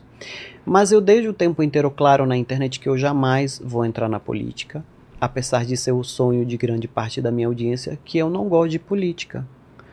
E que eu só apoio o Bolsonaro, nunca mais eles vão me ver falar de algum político, entendeu? É... E, e eu fiz um investimento. Assim, eu devo ter investido para fazer a gestão da minha imagem, porque aí você tem que fazer uma gestão de crise para diminuir o ódio das pessoas, né? Porque tem Ah, que é? fazer. É, tem que fazer. Senão o que, que acontece? Por exemplo, eu fui agora palestrar num evento que tinha 5 mil pessoas. Com certeza tinha muita gente de esquerda. Vamos supor que no pior das hipóteses será 60% de direita, 40% de esquerda. Era para eu ter sido vaiado, para eles terem acabado comigo, entendeu? Porque é assim que acontece quando você representa por tabela uma figura política, seja ela de direita ou de esquerda. Da mesma maneira que as pessoas perseguem o Felipe Neto, elas me perseguiam. Só que eu fiz, eu investi quase 2 milhões de reais na gestão de crise da minha imagem, entendeu? Ah, Para fazer com que, apesar da política, as pessoas consigam ver valor em mim. Elas consi eu consiga ter outra coisa a oferecer que a pessoa olhe e fale assim: olha, eu não sou de direita, eu sou de esquerda, mas o Agostinho tem uma história, os produtos são muito bons, ele é uma pessoa bacana, ele honra os compromissos dele, ele tem valores que eu me identifico. Isso aí é gestão de crise, entendeu? E também evitar Ba- entrar em polêmica É. sobre isso, sobre E- aquilo. Ah, tá rolando papo sobre aborto, tá rolando sobre a. Ah, Você nem entra ah, nessas paradas. Não, não né? entro. Não- Religiosa. É, não, não. Não, não mas eu, eu, assim. é, vamos falar de religião, que é algo assim mais democrático, né? Mais democrático que o aborto. É. É, eu não julgo as pessoas pela religião. Não deveria ninguém A- julgar. apesar disso ser. Existe uma, segre- uma segrega- segregação no Brasil, mas eu não julgo. Eu jamais vou julgar a pessoa pela religião. Nunca. Nunca mesmo. Então, é isso. Acho que é isso, sabe? Durante a pandemia eu vi muitas pessoas espíritas. O, o espírita, por exemplo, eu nunca fui num lugar, num, num lugar espírita. Mas durante a pandemia, os espíritas, como eles acreditam no karma e na vida depois da morte, eles fizeram muito trabalho voluntário, arrecadaram muitos alimentos, doaram para as pessoas que Então. mais precisavam. Então, assim, como é que eu posso julgar uma religião que eu não conheço, Que tá fazendo bem. que talvez eu poderia interpretar que serve um outro Deus, mas é um Deus que ajuda o próximo, então eu não tenho nada a dizer a respeito disso, entendeu? Perfeito. Ah, e assim com todos os assuntos, né? É. Eu Tem- acho, acho, que que, esse, esse acho é- que tem que ser. eu acho que esse é, É, é o jeito certo de lidar com, a, Mas, ah, por exemplo, diferente, né? ah, mas é, é, assim, é, é, Mas acho que também aquele hate de 2018 ou Ah, da eleição diminuiu já diminuiu bastante. pra caramba, né? o negócio da política, Os nego- ânimos muito O negócio da política ele é o seguinte: quando o político que você gosta ele está no poder, os erros são mais visíveis e eles afetam mais a população porque ele está no poder. Então, se ele erra, cai sobre quem Você. apoiou, É, correto? correto. Então, como agora o Bolsonaro não está no poder, Cai sobre o Felipe Neto agora. exatamente. então, e é o meu tempo de lazer, né? É. É o meu tempo de paz. E você tem conversado com ele? Com quem? Com o Bolsonaro? Com... É, com- Já conversou com o Felipe Neto ou não? Não, nunca conversei, mas É. eu não tenho nada. Mas qual é o argumento do pessoal fala, nossa, você é gay e apoia o Bolsonaro? É tipo, são coisas que não. São as falas que ele. Porque ele tinha falas, assim, há 20. A gente tá falando de 20 anos atrás, né? Ele tinha umas falas bem pesadas assim, em relação à homossexualidade. Chegou a falar sobre isso com ele ou não? Aham, mas elas são características daquela geração, né? Então, assim, é, dá pra gente levar tudo no ferro, no fogo, eu pegar uma fala que você fez há 10 anos atrás e te, e te julgar por isso hoje? Não, porque de 10 anos pra cá nem eu sou mais o mesmo. Entendeu? Eu não sou mais o mesmo. Mas você vê que ele Eu mu- mudou é, nesse- Não, nesse ele mudou totalmente. É mesmo? É, eu acho que o que faltava pra ele era ele ter um vínculo afetivo com alguém LGBT Pra entender. para ele entender. E como ele tem isso hoje, eu, eu, eu fico na casa dele mais que os próprios filhos, literalmente. Então, é, a gente passa meu, meu aniversário, Natal, juntos, é, cirurgia, que os filhos têm cargos políticos, então eles não conseguem também acompanhar na cirurgia. O Carlos que acompanha bastante, né? Mas eu estou em, em todas, né? Acompanhando. Então, isso faz com que a pessoa mude. E eu acho que faz parte da gente como ser humano entender que se tem algo no outro que está errado, a gente pode amar e acolher para ele mudar. É simples, é, é muito simples de fazer, sabe? Agora, é claro, se você ama, você acolhe e ainda assim a pessoa não muda, aí o jogo é outro, entendeu? Aí o jogo é outro. Se a pessoa ela tem prazer em fazer aquilo, ela tem consciência de que você está se sentindo mal e ela continua, aí o jogo muda, mas não é o caso dele. Ele entendeu que, aque- que aquelas falas é, é, deixavam as pessoas mal e ele nunca mais voltou a reproduzi-las. Então, isso é um ser humano de valor. É um ser humano que ele entende que ele está errado, que ele está ferindo alguém e ele se reconfigura. E é difícil, ele é um homem de 65 anos, né? Mais, né? Tá com 65 Acho ou que tá... ele tem 66, 65, Depois vê pra gente. 66. Paquito, dúvida? Você tem dúvida? Ó, é, bora lá. A galera perguntou aqui é, se Ele você... tá maquiado, tá? Você? É, os, os piercing que ele usa Pa Paquito, você é tá uma ma- maquiagem. Ah, entendi. Ah, Eu preciso aprender a me maquiar e depois você me dá uns toques. vou colocar uns piercing. Ah, piercing não, cara. Mas maquiagem eu precisava aprender a basicona, assim. Fala, Ó, Paquito. é, o pessoal perguntou pra você, você falou de fazer cabelo da, das, das gringas, né, das argentinas, eles perguntaram é, qual que é a diferença de fazer maquiagem fora do Brasil, se as pessoas lá têm outras preferências, que é diferente daqui. Tem. Nos Estados Unidos, por exemplo, a maquiagem é mais pesada ou, ou outros Então, lugares? Eu já, tem- vi- já fui em alguns lugares que, cara, a maquiagem era muito, Uhum. muito diferente daqui, assim. Muda muito, mas o Brasil é, ele é um grande influenciador de tendências mundiais. Então isso ajuda que a gente muito faz a aqui gente. acaba é, sendo replicado. De beleza, sim. Tanto se que em qualquer parte do mundo é muito comum você ver nos salões de beleza que está escrito assim: unha brasileira, escova brasileira, maquiagem brasileira, Tem design de sobrancelha famosa, brasileira. A, É. a depilação. É, Você sabe que nós qualquer temos depilação nós, nós temos no Brasil né? ah, nós temos no Brasil, por exemplo, o método Renata França, que é um método de drenagem linfática que é conhecido no mundo mesmo? todo. As Kardashians fazem, a Beyoncé, e é uma brasileira da Bahia que, que Que desenvolveu. desenvolveu isso, não sabia. É, a dona da Chanel, um dos donos da Chanel faz, e, e pelo mundo os sheiks árabes fazem método Renata França. Então, o Brasil é um grande influenciador mundial de, de, de tendências de beleza. Ah, são os brasileiros que não sabem mesmo, que não valorizam tanto assim. É, então, mas tem isso. Às vezes, por exemplo, quando eu fui para o Japão, eu percebi que as pessoas gostavam da pele um pouco mais esbranquizada, né? É. E o, e o blush aqui e na, com diferença do rosto pro resto, tem gente que gosta Não, ou o isso que é erro de... O que que acontece? Aqui no Brasil, como a gente tem esse clima tropical e as, e as pessoas têm tendência a ter manchas no rosto por conta do sol, Aqui a gente acaba escurecendo um pouquinho a pele da pessoa e utilizando algum pigmento, às vezes um pouco mais amarelo, para neutralizar o cinza da mancha. Entendi. No Japão não tem isso, as peles são extremamente brancas e sem manchas, então você não precisa fazer. Então, consequentemente, quando você olha para uma maquiagem padrão brasileiro e uma padrão asiático, você percebe que aquela maquiagem está esbranquizada, mas é porque ela não foi escurecida tecnicamente para camuflar manchas, né? Entendi. E é válido é, a mulher, o homem e tal, dar uma maquiada aqui depois que tira a maquiagem. Fala, Meu Deus, que, o que isso, cara?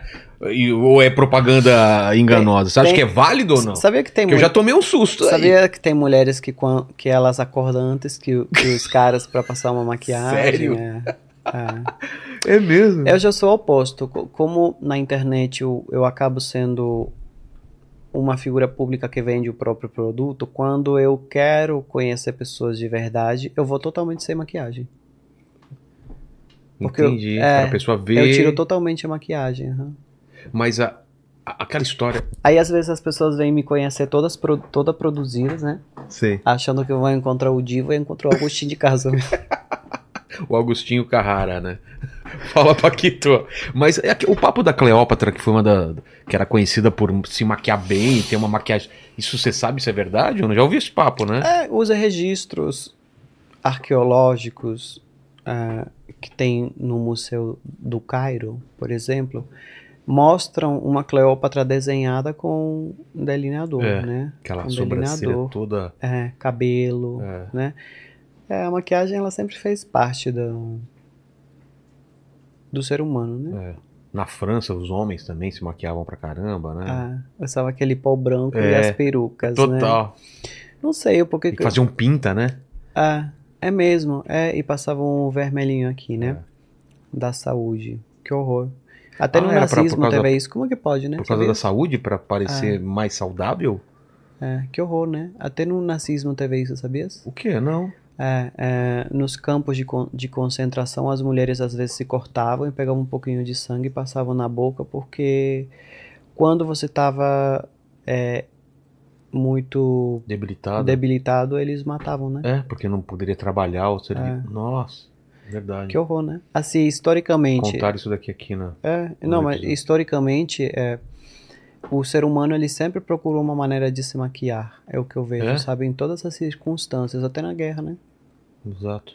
Na guerra os soldados Pra também se maquiam, né? Pra ver a importância da maquiagem. É. Por que, que será isso? Eu adoro o comportamento humano, fiquei curioso agora para saber por que, que o ser humano tem essa, ne- teve historicamente sempre a necessidade de camuflar alguma coisa. Será que é camuflar? Porque. n- n- A maquiagem ela é uma falou- camuflagem. É? É. Pra pertencer, pra É, diferenciar. por exemplo, o que que é o divo, aquela imagem que, que transmite você ser mega Poder, transgressor, poder.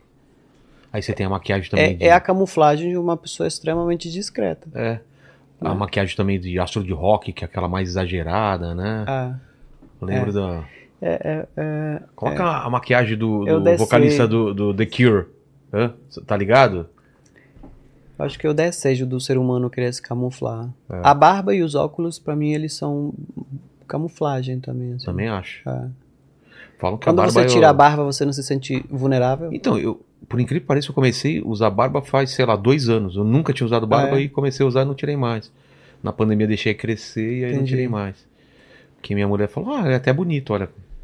Eu acho que fica mais. valoriza bastante. É, como chama o vocalista do, do The Cure? Ah. Kurt Smith? Não, eu tô, tô viajando. Porque ele, ele tinha um conceito de maquiagem contrário, né? O, o batom era manchado, né? Era, eu falo que era uma maquiagem meio, meio feia, né? Olha lá. Olha lá, Agostinho. Ele usava uma maquiagem mais pesada e, e às vezes o próprio batom ele manchava, deixava manchado, passava a mão assim e tal. É a ficou bem- identidade visual. Eu, eu, eu que era acho na que. época eu- dos darks, né? É, eu acho que eu- é, essa comunicação ela transmite Robert Smith. É, o Robert Smith. transmite emoções conturba, conturbadas. Que, é, que tinha a ver com as letras, né? É. Que ele fazia. The É, eu, não, eu não conheço ele, mas pela identidade visual dava pra ver que ele era bem conturbado, é isso? É, total.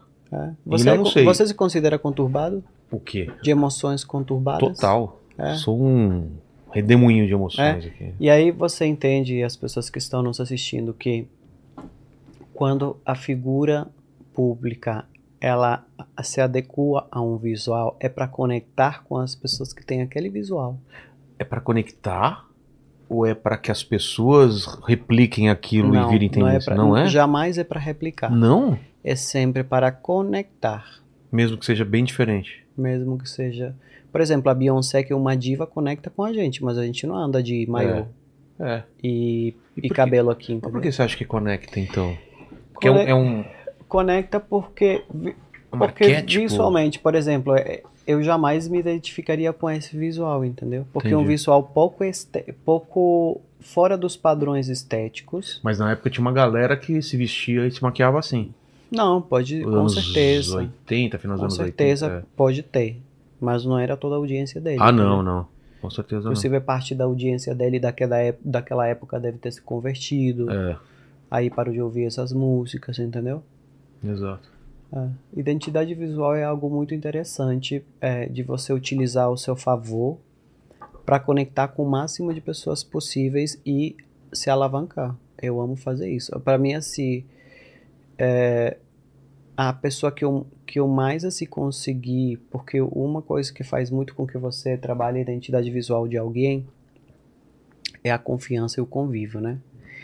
E eu tenho é, esse convívio com a Michelle, de que a gente se olha e já sabe o que está pensando. Então eu poder fazer o meu trabalho nela, que é uma pessoa que eu conheço, sempre gerou muito impacto, assim, socialmente falando. É, é ela pro enterro da rainha Elizabeth, ela pro Tem, vê se acha a foto dela no Ela- enterro da Elizabeth. ela para todos os 7 de setembro durante o governo, ela sempre a, a produção dela sempre parou o Brasil.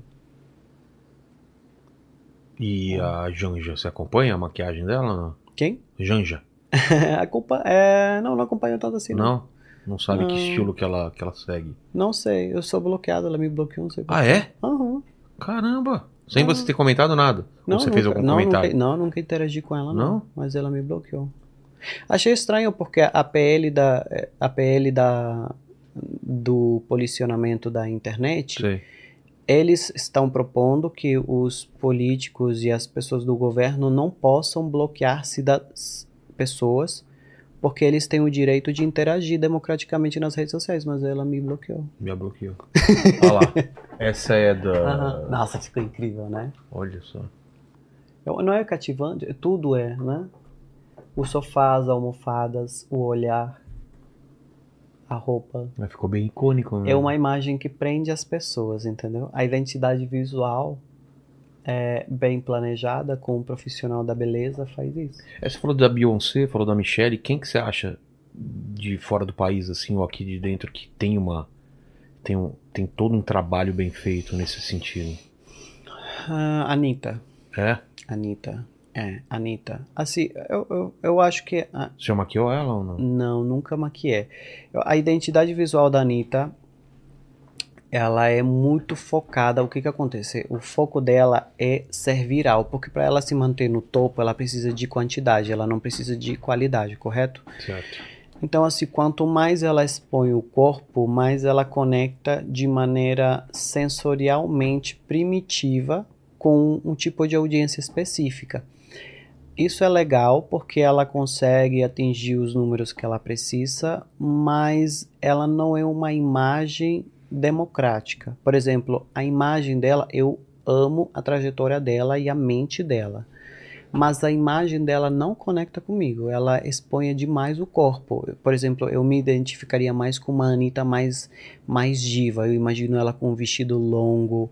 E ela ia ser até muito mais valorizada e vista diferente de como ela é vista, né? Talvez daqui a um tempo ela faça ela- essa transição. né? Ah, mas, ela, mas aí é que tá. O, o erro é achar que precisa fazer uma transição quando na verdade você pode sempre estar é, conectando com públicos diferentes. Ah, é? É só você entrar no meu Instagram. Eu conecto o tempo inteiro com todos os públicos. Eu conecto com a pessoa que que, que você vai conectar gerando desejo da sua beleza, com a pessoa que gera desejo da minha inteligência com a pessoa que gera é, desejo da, do meu trabalho, da minha maquiagem, entendeu? Entendi. É essa, dessa maneira, agora a gente tá um papo assim muito profissional, né? Porque eu amo, inclusive o- meu último vídeo que tá mega viral, acho que tá com 13 milhões de visualizações agora, Sobre o quê? é, no Instagram é sobre os formatos de sobrancelha e o que eles comunicam. E as pessoas elas elas amaram saber que o formato de sobrancelha delas é, às vezes comunica algo que elas não querem. Ah, não- é? é, nesse vídeo eu não estou julgando as pessoas, mas é importante que elas A saibam minha, por exemplo. A sua Que sobrancelha. é grossa, né? E toda. Fazer assim. A tua sobrancelha, é- é- ela, ela comunica, sendo bem sincero, assim, é porque você não é, mas parece, de uma pessoa totalmente descuidada. Ah, eu sou descuidado. É, Sou. com, com, com você mesmo, É. entendeu? Mas ao mesmo tempo, ela transmite. Porque Ela trans... ela deveria. Mas isso aí mais... é muito característico, sabe de quem? Ah, De pessoas que se importam mais com conteúdo do que com aparência. exato. É, é você? Eu não sei, né? Não convivo com você. Mas você se importa mais com o valor Ah, não, com certeza. Mas eu dou um do que trato com a aparência. É, mas é. eu não trato. É que faz tempo. Eu preciso fazer É. a barba e a sobra. Que eu aproveito e faço junto. Sabe que pessoas muito vaidosas, elas não conectam muito. né? É? Paquito é vaidoso pra caramba. Olha o cabelinho não, por dele. exemplo, quando a pessoa ela tem um corpo mega definido, é uma pele mega perfeita. É, não é o caso dele. Não, não, não. Só o cabelo mesmo. Aí, por exemplo, tem as sobrancelhas. Vou fazer. Vou Bem definida. pra você entender, tá? Tá. Vamos lá. Eu tô com, com o mesmo rosto, correto? Mesmo, mesmo olhar de sempre. Aqui, só que aqui, ó. Tô o quê? Triste. Não tá triste? Tá. Mas é o meu olhar, não tô triste, ó. Só de mexer a sobrancelha. Uhum. Olha aqui. Que arrogante.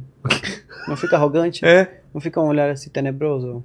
O, o- Arrogante, entendeu? Tem ator que tem um ator Ah. que já tem isso daqui, né? Então, às vezes a pessoa ela não percebe. Jack Nicholson, tu, né? tu nunca, quando tu vai no supermercado, tu nunca olha no- na sobrancelha da- das pessoas, da caixa do supermercado, não te chama Então, atenção?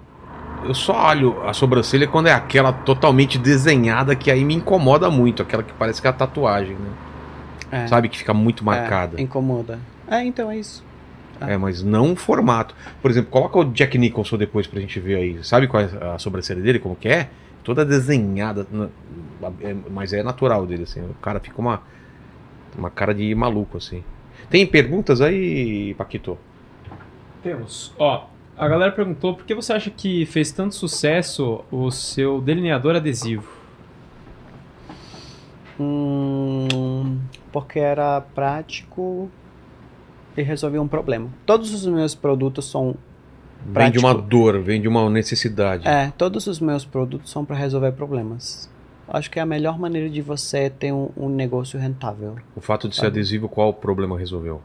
Ah, é que a pessoa Facilidade? não vai ficar com o delineador torto. Tá. Sim, né? Que é a maior dificuldade, né? É mesmo, Fabi? Mas não tem mais, ele saiu de linha. É?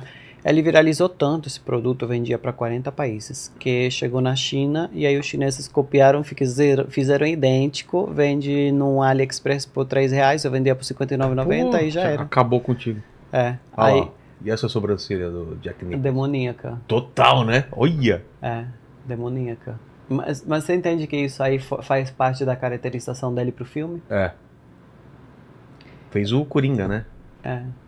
Totalmente diabólica. Total. Uhum. Manda aí, Paquitos. Deixa eu fazer um xixi enquanto você pergunta. Ó, e o pessoal perguntou se você é, sofreu muito preconceito na igreja e perguntaram também é, se você sofre muito hate da comunidade LGBT.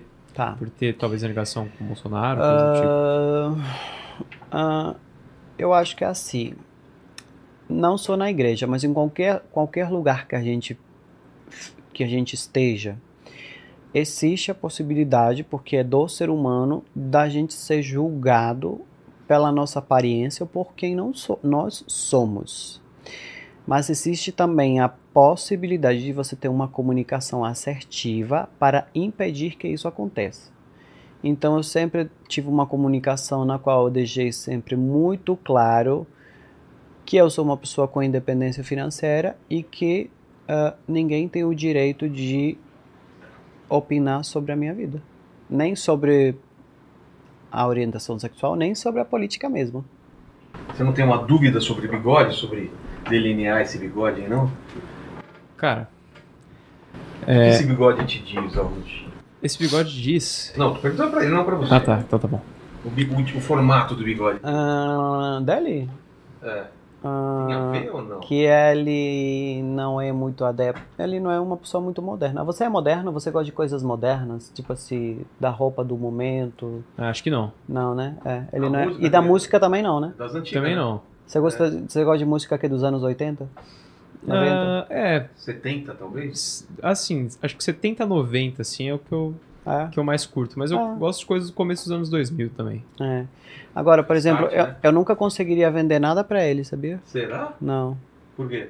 Porque ele não se reconhece em mim. Ah, Aham. Eu vendo para o público que consome produtos de beleza, né? E, e o consumidor de produtos de beleza, ele consome grife, ele consome acessórios. Entendi. Então eu preciso sempre estar grifado é com Minha acessórios. mulher consome já. eu vou mandar Fabi, tudo para vocês. né? tá? Nosso- mandar quem tudo. no nosso camarim a partir do mês que vem. Vou mandar tudo, tudo, tudo, tudo, tudo. Fechou.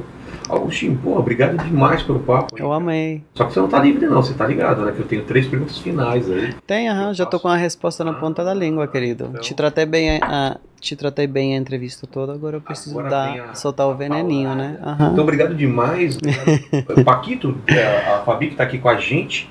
E a primeira pergunta é a seguinte, a gente falou sobre tua vida, né? Várias coisas sobre tua carreira. E olhando pra trás, queria saber qual foi o momento mais difícil que você passou. Não sei se você já respondeu isso. O mais difícil da minha vida, Ou da tua carreira, né? o mais difícil da minha vida ah, foi quando eu ficava sozinho em casa com 8, 10 anos com os meus irmãos pequenininhos.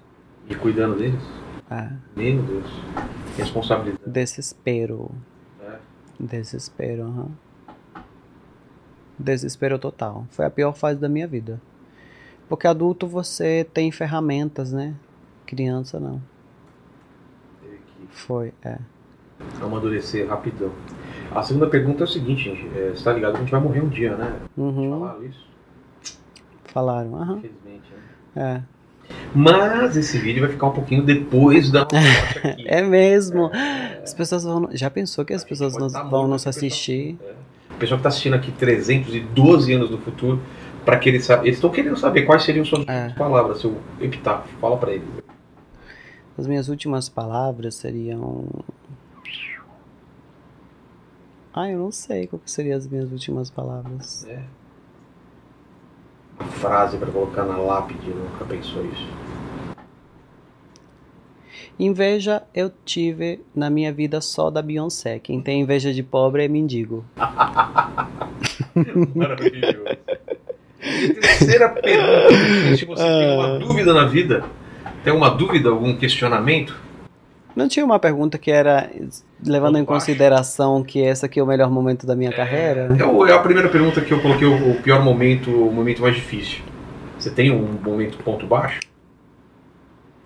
Não, é porque estava escrito, estava escrito diferente, né? Tava, tava. Eu- eu- escrito eu- que assim, considerando, considerando que o melhor momento da minha vida seria este programa, qual seria o pior momento da minha vida? Foi quando, há um ano atrás, eu mandei a minha assessoria entrar em contato para vir aqui e vocês me rejeitaram porque não era muito interessante. Olha só. É que Fabi não estava Foi, foi muito. Sabe foi, por quê? Foi, falei assim, nossa? Porque acabou. antes a gente não tinha uma pessoa para fazer Eu isso. falei Então, assim, Deve estar perdido Não, algum, eu- algum e-mail aí. Eu falei assim, tem alguma coisa errada, porque eu sou o primeiro influenciador da área da beleza aí no Danilo Gentili e eu não consigo ir no Inteligência. Tem alguma coisa Com errada. certeza esse e-mail tá parado até hoje. Aí eu mandei mensagem, sabe pra quem? Pro Ricardo, do Não Minta Pra Mim. Sei. E falei assim, deixa eu te perguntar. É muito mais fácil. Eles são tão esquerdistas assim que não quiseram que eu vá no...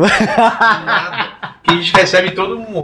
todo Sim, claro, depois eu vi que o Tarcísio veio e outras pessoas mundo. vieram O e... Bolsonaro, o recorde é do Bolsonaro, né? Do mundo. De Mas- 8 e- milhões, né? É.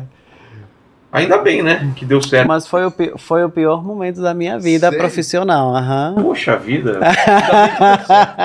Né, Fabio? Eu podia jogar a culpa em você, mas nem você, não tava nem aqui na época. Aí. Ai, nossa, tu acabou com o meu sonho, porque eu sonhava, tá? Ah, mas veio. Nada, nada é por Você tá vindo agora porque você tinha que vir agora. É, é mesmo, né? Não Pode é? ser. Eu aham. acho isso. E Mas vai- fiquei arrasado. E não tá? é a primeira vez. E não Parei- é a última, Parei aliás. até de te seguir no Instagram, vou ter esses dias. Eu fal- falei, nossa, eu assisto todos os podcasts, sigo ele, eu curto tudo. Ele Que nem... tipo de, de coisa que você assiste aqui que você mais gosta? Você eu falou que assistiu amei da o Ana. da Ana, eu gostei do Não Minta Pra Mim. Tem do Wesley também, que é bom do, de, de- O, teve do Tarcísio, teve o... Foi bom também. Nicolas e a... O Tarcísio fala pra ele que, ele que ele fez promessa de campanha e não cumpriu, que era voltar aqui depois de eleito, hein? É, teve um que eu não assisti, que... Veio o Nicolas aqui com uma menina de esquerda, não veio? Dois? Um de direita e um de esquerda? Não, não, o Nicolas não. Veio o Nicolas e o Nando. Ah, não, foi o Salles e a. E a Tabata. Eu tô. É, ainda não Salles e a assisti. Tabata. Ah, mas isso é na época da eleição, veio. Ainda Sim. não assisti, mas eu Foi fiquei com essa na mente, acredita? É. É que o, o meu negócio de assistir podcast é o seguinte: o teu é o, o que mais me prende, mas como eu tenho déficit de atenção, eu preciso estar num dia em que o meu celular não tá tocando, Você tem que focar. porque aí eu entro e eu só saio quando acabo. Sério? É. Você não consegue fazer outra coisa enquanto tá ouvindo lá? Tipo, você tá. Não, porque aí eu não presto atenção, né? Ah, tá. Eu não presto Tem atenção. muita gente que faz É. lavando louça, exercício. Não, o, o da Ana Beatriz, eu me lembro que eu assisti os tem cortes de 20 e poucos minutos, Tem. né? 40 e poucos minutos. E aí depois eu fui lá e assisti inteirinho. Do ah, mas início. legal, né? Do início, porque quando você assiste do início, é, o fica bem contextualizado, né? Tal, tem uma, tem uma É. progressão, né? Quem que você gostaria de entrevistar, assim? Vixe, Não várias pessoas. Eu queria muito a galera lá de fora, né? Tem muita gente lá de fora que eu quero começar a entrevistar, né? Pessoal de banda, atores. Ah, Queria ter entrevistado o Jô, mas não é mais possível, né? ah, é. Faustão, Marília Gabriela, Silvio Santos. Será que é difícil? Ah, estamos tentando, né? Não Acho que eles estão cansados, né?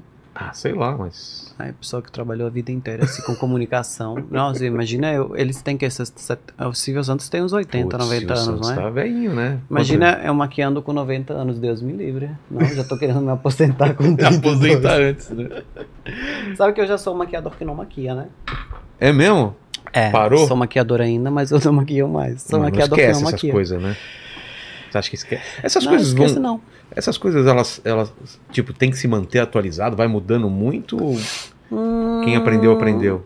Eu acho que você tem que se atualizar muito quando você é iniciante até você se destacar com, com o estilo, né? Ah, tá. Mas Achar o depois, teu- depois que você se estilo. consagra, ah, você aí já vira o oposto. Você, Você tem que manter esse tendência. estilo. É como se você saísse deste estúdio para um estúdio mega é, minimalista, entendeu? Entendi. Bege, branco, Ah, entendeu? E acabar com, com você. Não, você tem que se manter nesse padrão, né? É. Adorei, obrigado, tá? Faltou a terceira pergunta, que é se você tem uma dúvida na vida, algum questionamento, divide aí com a gente. Tenho dúvida. É, tem uma pergunta que você se faz? Eu tenho uma dúvida. Eu fico, eu queria entender por que, que tem muitas coisas assim, as grandes, por exemplo, eu não terminei o ensino médio, né? Mas as minhas grandes ideias, elas vêm na minha mente como se fosse algo que eu já sei fazer. Porque eu sei que vai dar certo. Sim. Então, isso aí pode ser interpretado de maneira espiritual como Vidas passadas? não, de, é, de maneira espiritual, assim, cristianamente falando, pelo cristianismo como uma revelação, mas pode ser também é, a gente entendendo, falando do nosso organismo como é, a nível celular, entendendo que o nosso cérebro ele é feito de neurônios e, e que esses neurônios eles têm uma descendência que é que ela é geneticamente vem de, ou- de outras gerações que pode existir ali um registro que ele vai passando de geração para geração. É, eu tenho muito essa, muito essa curiosidade. Eu também. Tipo assim, por que, que tem coisas que eu faço que elas não fazem parte da construção da minha personalidade, nem do Agostinho que é consciente, mas que eu faço e que me tornaram que eu domine isso, entendeu? Isso, isso é algo que eu tenho assim muito. Eu já parei pra pensar nisso, se é alguma coisa genética, né? Que algum antepassado É. seu te É. passou, ou simplesmente é, uma, uma benção. Eu me pergunto muito isso, porque, porque eu convivo com tantas pessoas de, de tantas áreas diferentes. É, imagina uma, uma pessoa que é maquiador, mas eu, eu conheço pessoas de direita, pessoas de esquerda, eu conheço o ex-presidente, o, o- a ex-primeira-dama, mas já conhecia quando era presidente. Eu conheço também é, a pessoa que limpa a minha casa, o garçom do restaurante, o motorista.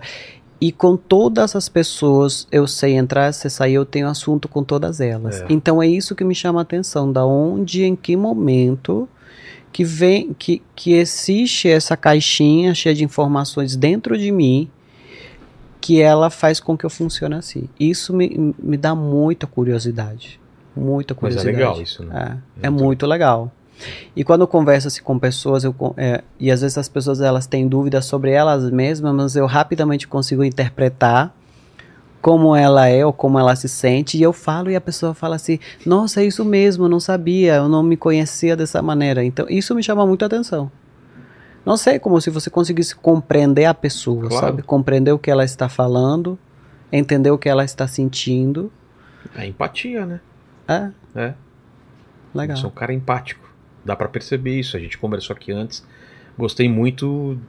Eu adorei papo. também. Obrigado demais. Vai voltar, Eu né? adorei. Ou tá chateado que a gente. Não, Puxa. imagina, não, eu não tenho rancor, não, imagina. Qualquer coisa, a culpa é sempre do Paquito, tá? Né? Qualquer coisa que acontecer de ruim, você foca teu Isso é um pensamento. bom sinal. Isso- sabe o que, que é isso? É, É. quando o nosso negócio se torna maior que a gente. É, Sabia? é. Eu vivi isso quando eu inaugurei a minha loja em shopping. As pessoas foram lá, eu achei que elas estavam indo por mim, e elas foram lá porque amavam a minha marca e Tá vendo? nem sabiam que eu era famoso. Pô, isso é muito legal, né? Isso é muito legal. Ah, Paquito. e- Obrigado. É, você quer que, uma, que alguma coisa em você fique maior do que você? Além do seu ego? Tem uma coisa aí. Não vai falar. Paquito, prestou atenção no papo? Eu prestei atenção, lógico. Eu queria dizer primeiro pra galera dar uma passada lá na Insider, tá certo? Promoção absurda de 12%, né? Exato. Ó, Use o nosso link. Isso, clica no nosso link aí, eu escaneio o QR Code que tá na tela agora, e aí você já vai lá com o cupom aplicado lá no seu carrinho pra você ter 12% de desconto nessas camisetas aí maravilhosas e outros Exato, produtinhos também igualmente maravilhosos da Insider. E aí é o seguinte, você chegou aqui, dá seu like, se inscreve no canal, ativa o sininho aí pra não perder nenhuma live e torne-se membro pra participar de todas elas. E aí pra você provar pra gente que chegou até aqui com a gente, comenta aí, Cleópatra maquiada. Cleópatra maquiada nos comentários para provar que você chegou até o final. É isso? É isso, Augustin? Suas Pra redes provar que chegou sociais, até o final. canais, é contigo aí. arroba Agostinho Oficial. Agostinho Fernandes. e te acha. Em tudo. O protagonista daqui é você, eu fico constrangido Claro que não! promover. Que isso? Protagonistas são os convidados aqui. Obrigado demais, papo maravilhoso Não, é, aí. Aí voltamos ao que eu te disse, né? Tem Ah. uma hora que o negócio se torna maior que a gente, daí é engraçado. As pessoas. Porque era pra você receber as celebridades. Acontece que as celebridades vêm pra te conhecer, entendeu? Não. A honra é nossa. Nada, nada. Mas a é honra é, incrível, minha. né? Obrigado tá? demais. E vamos usar seus produtos aqui, depois a gente vai falar aí Fechou. pra você o que Vou o pessoal acha. tudo. Fechou. Até mais. Fiquem com Deus. Beijo no cotovelo e Ah. tchau.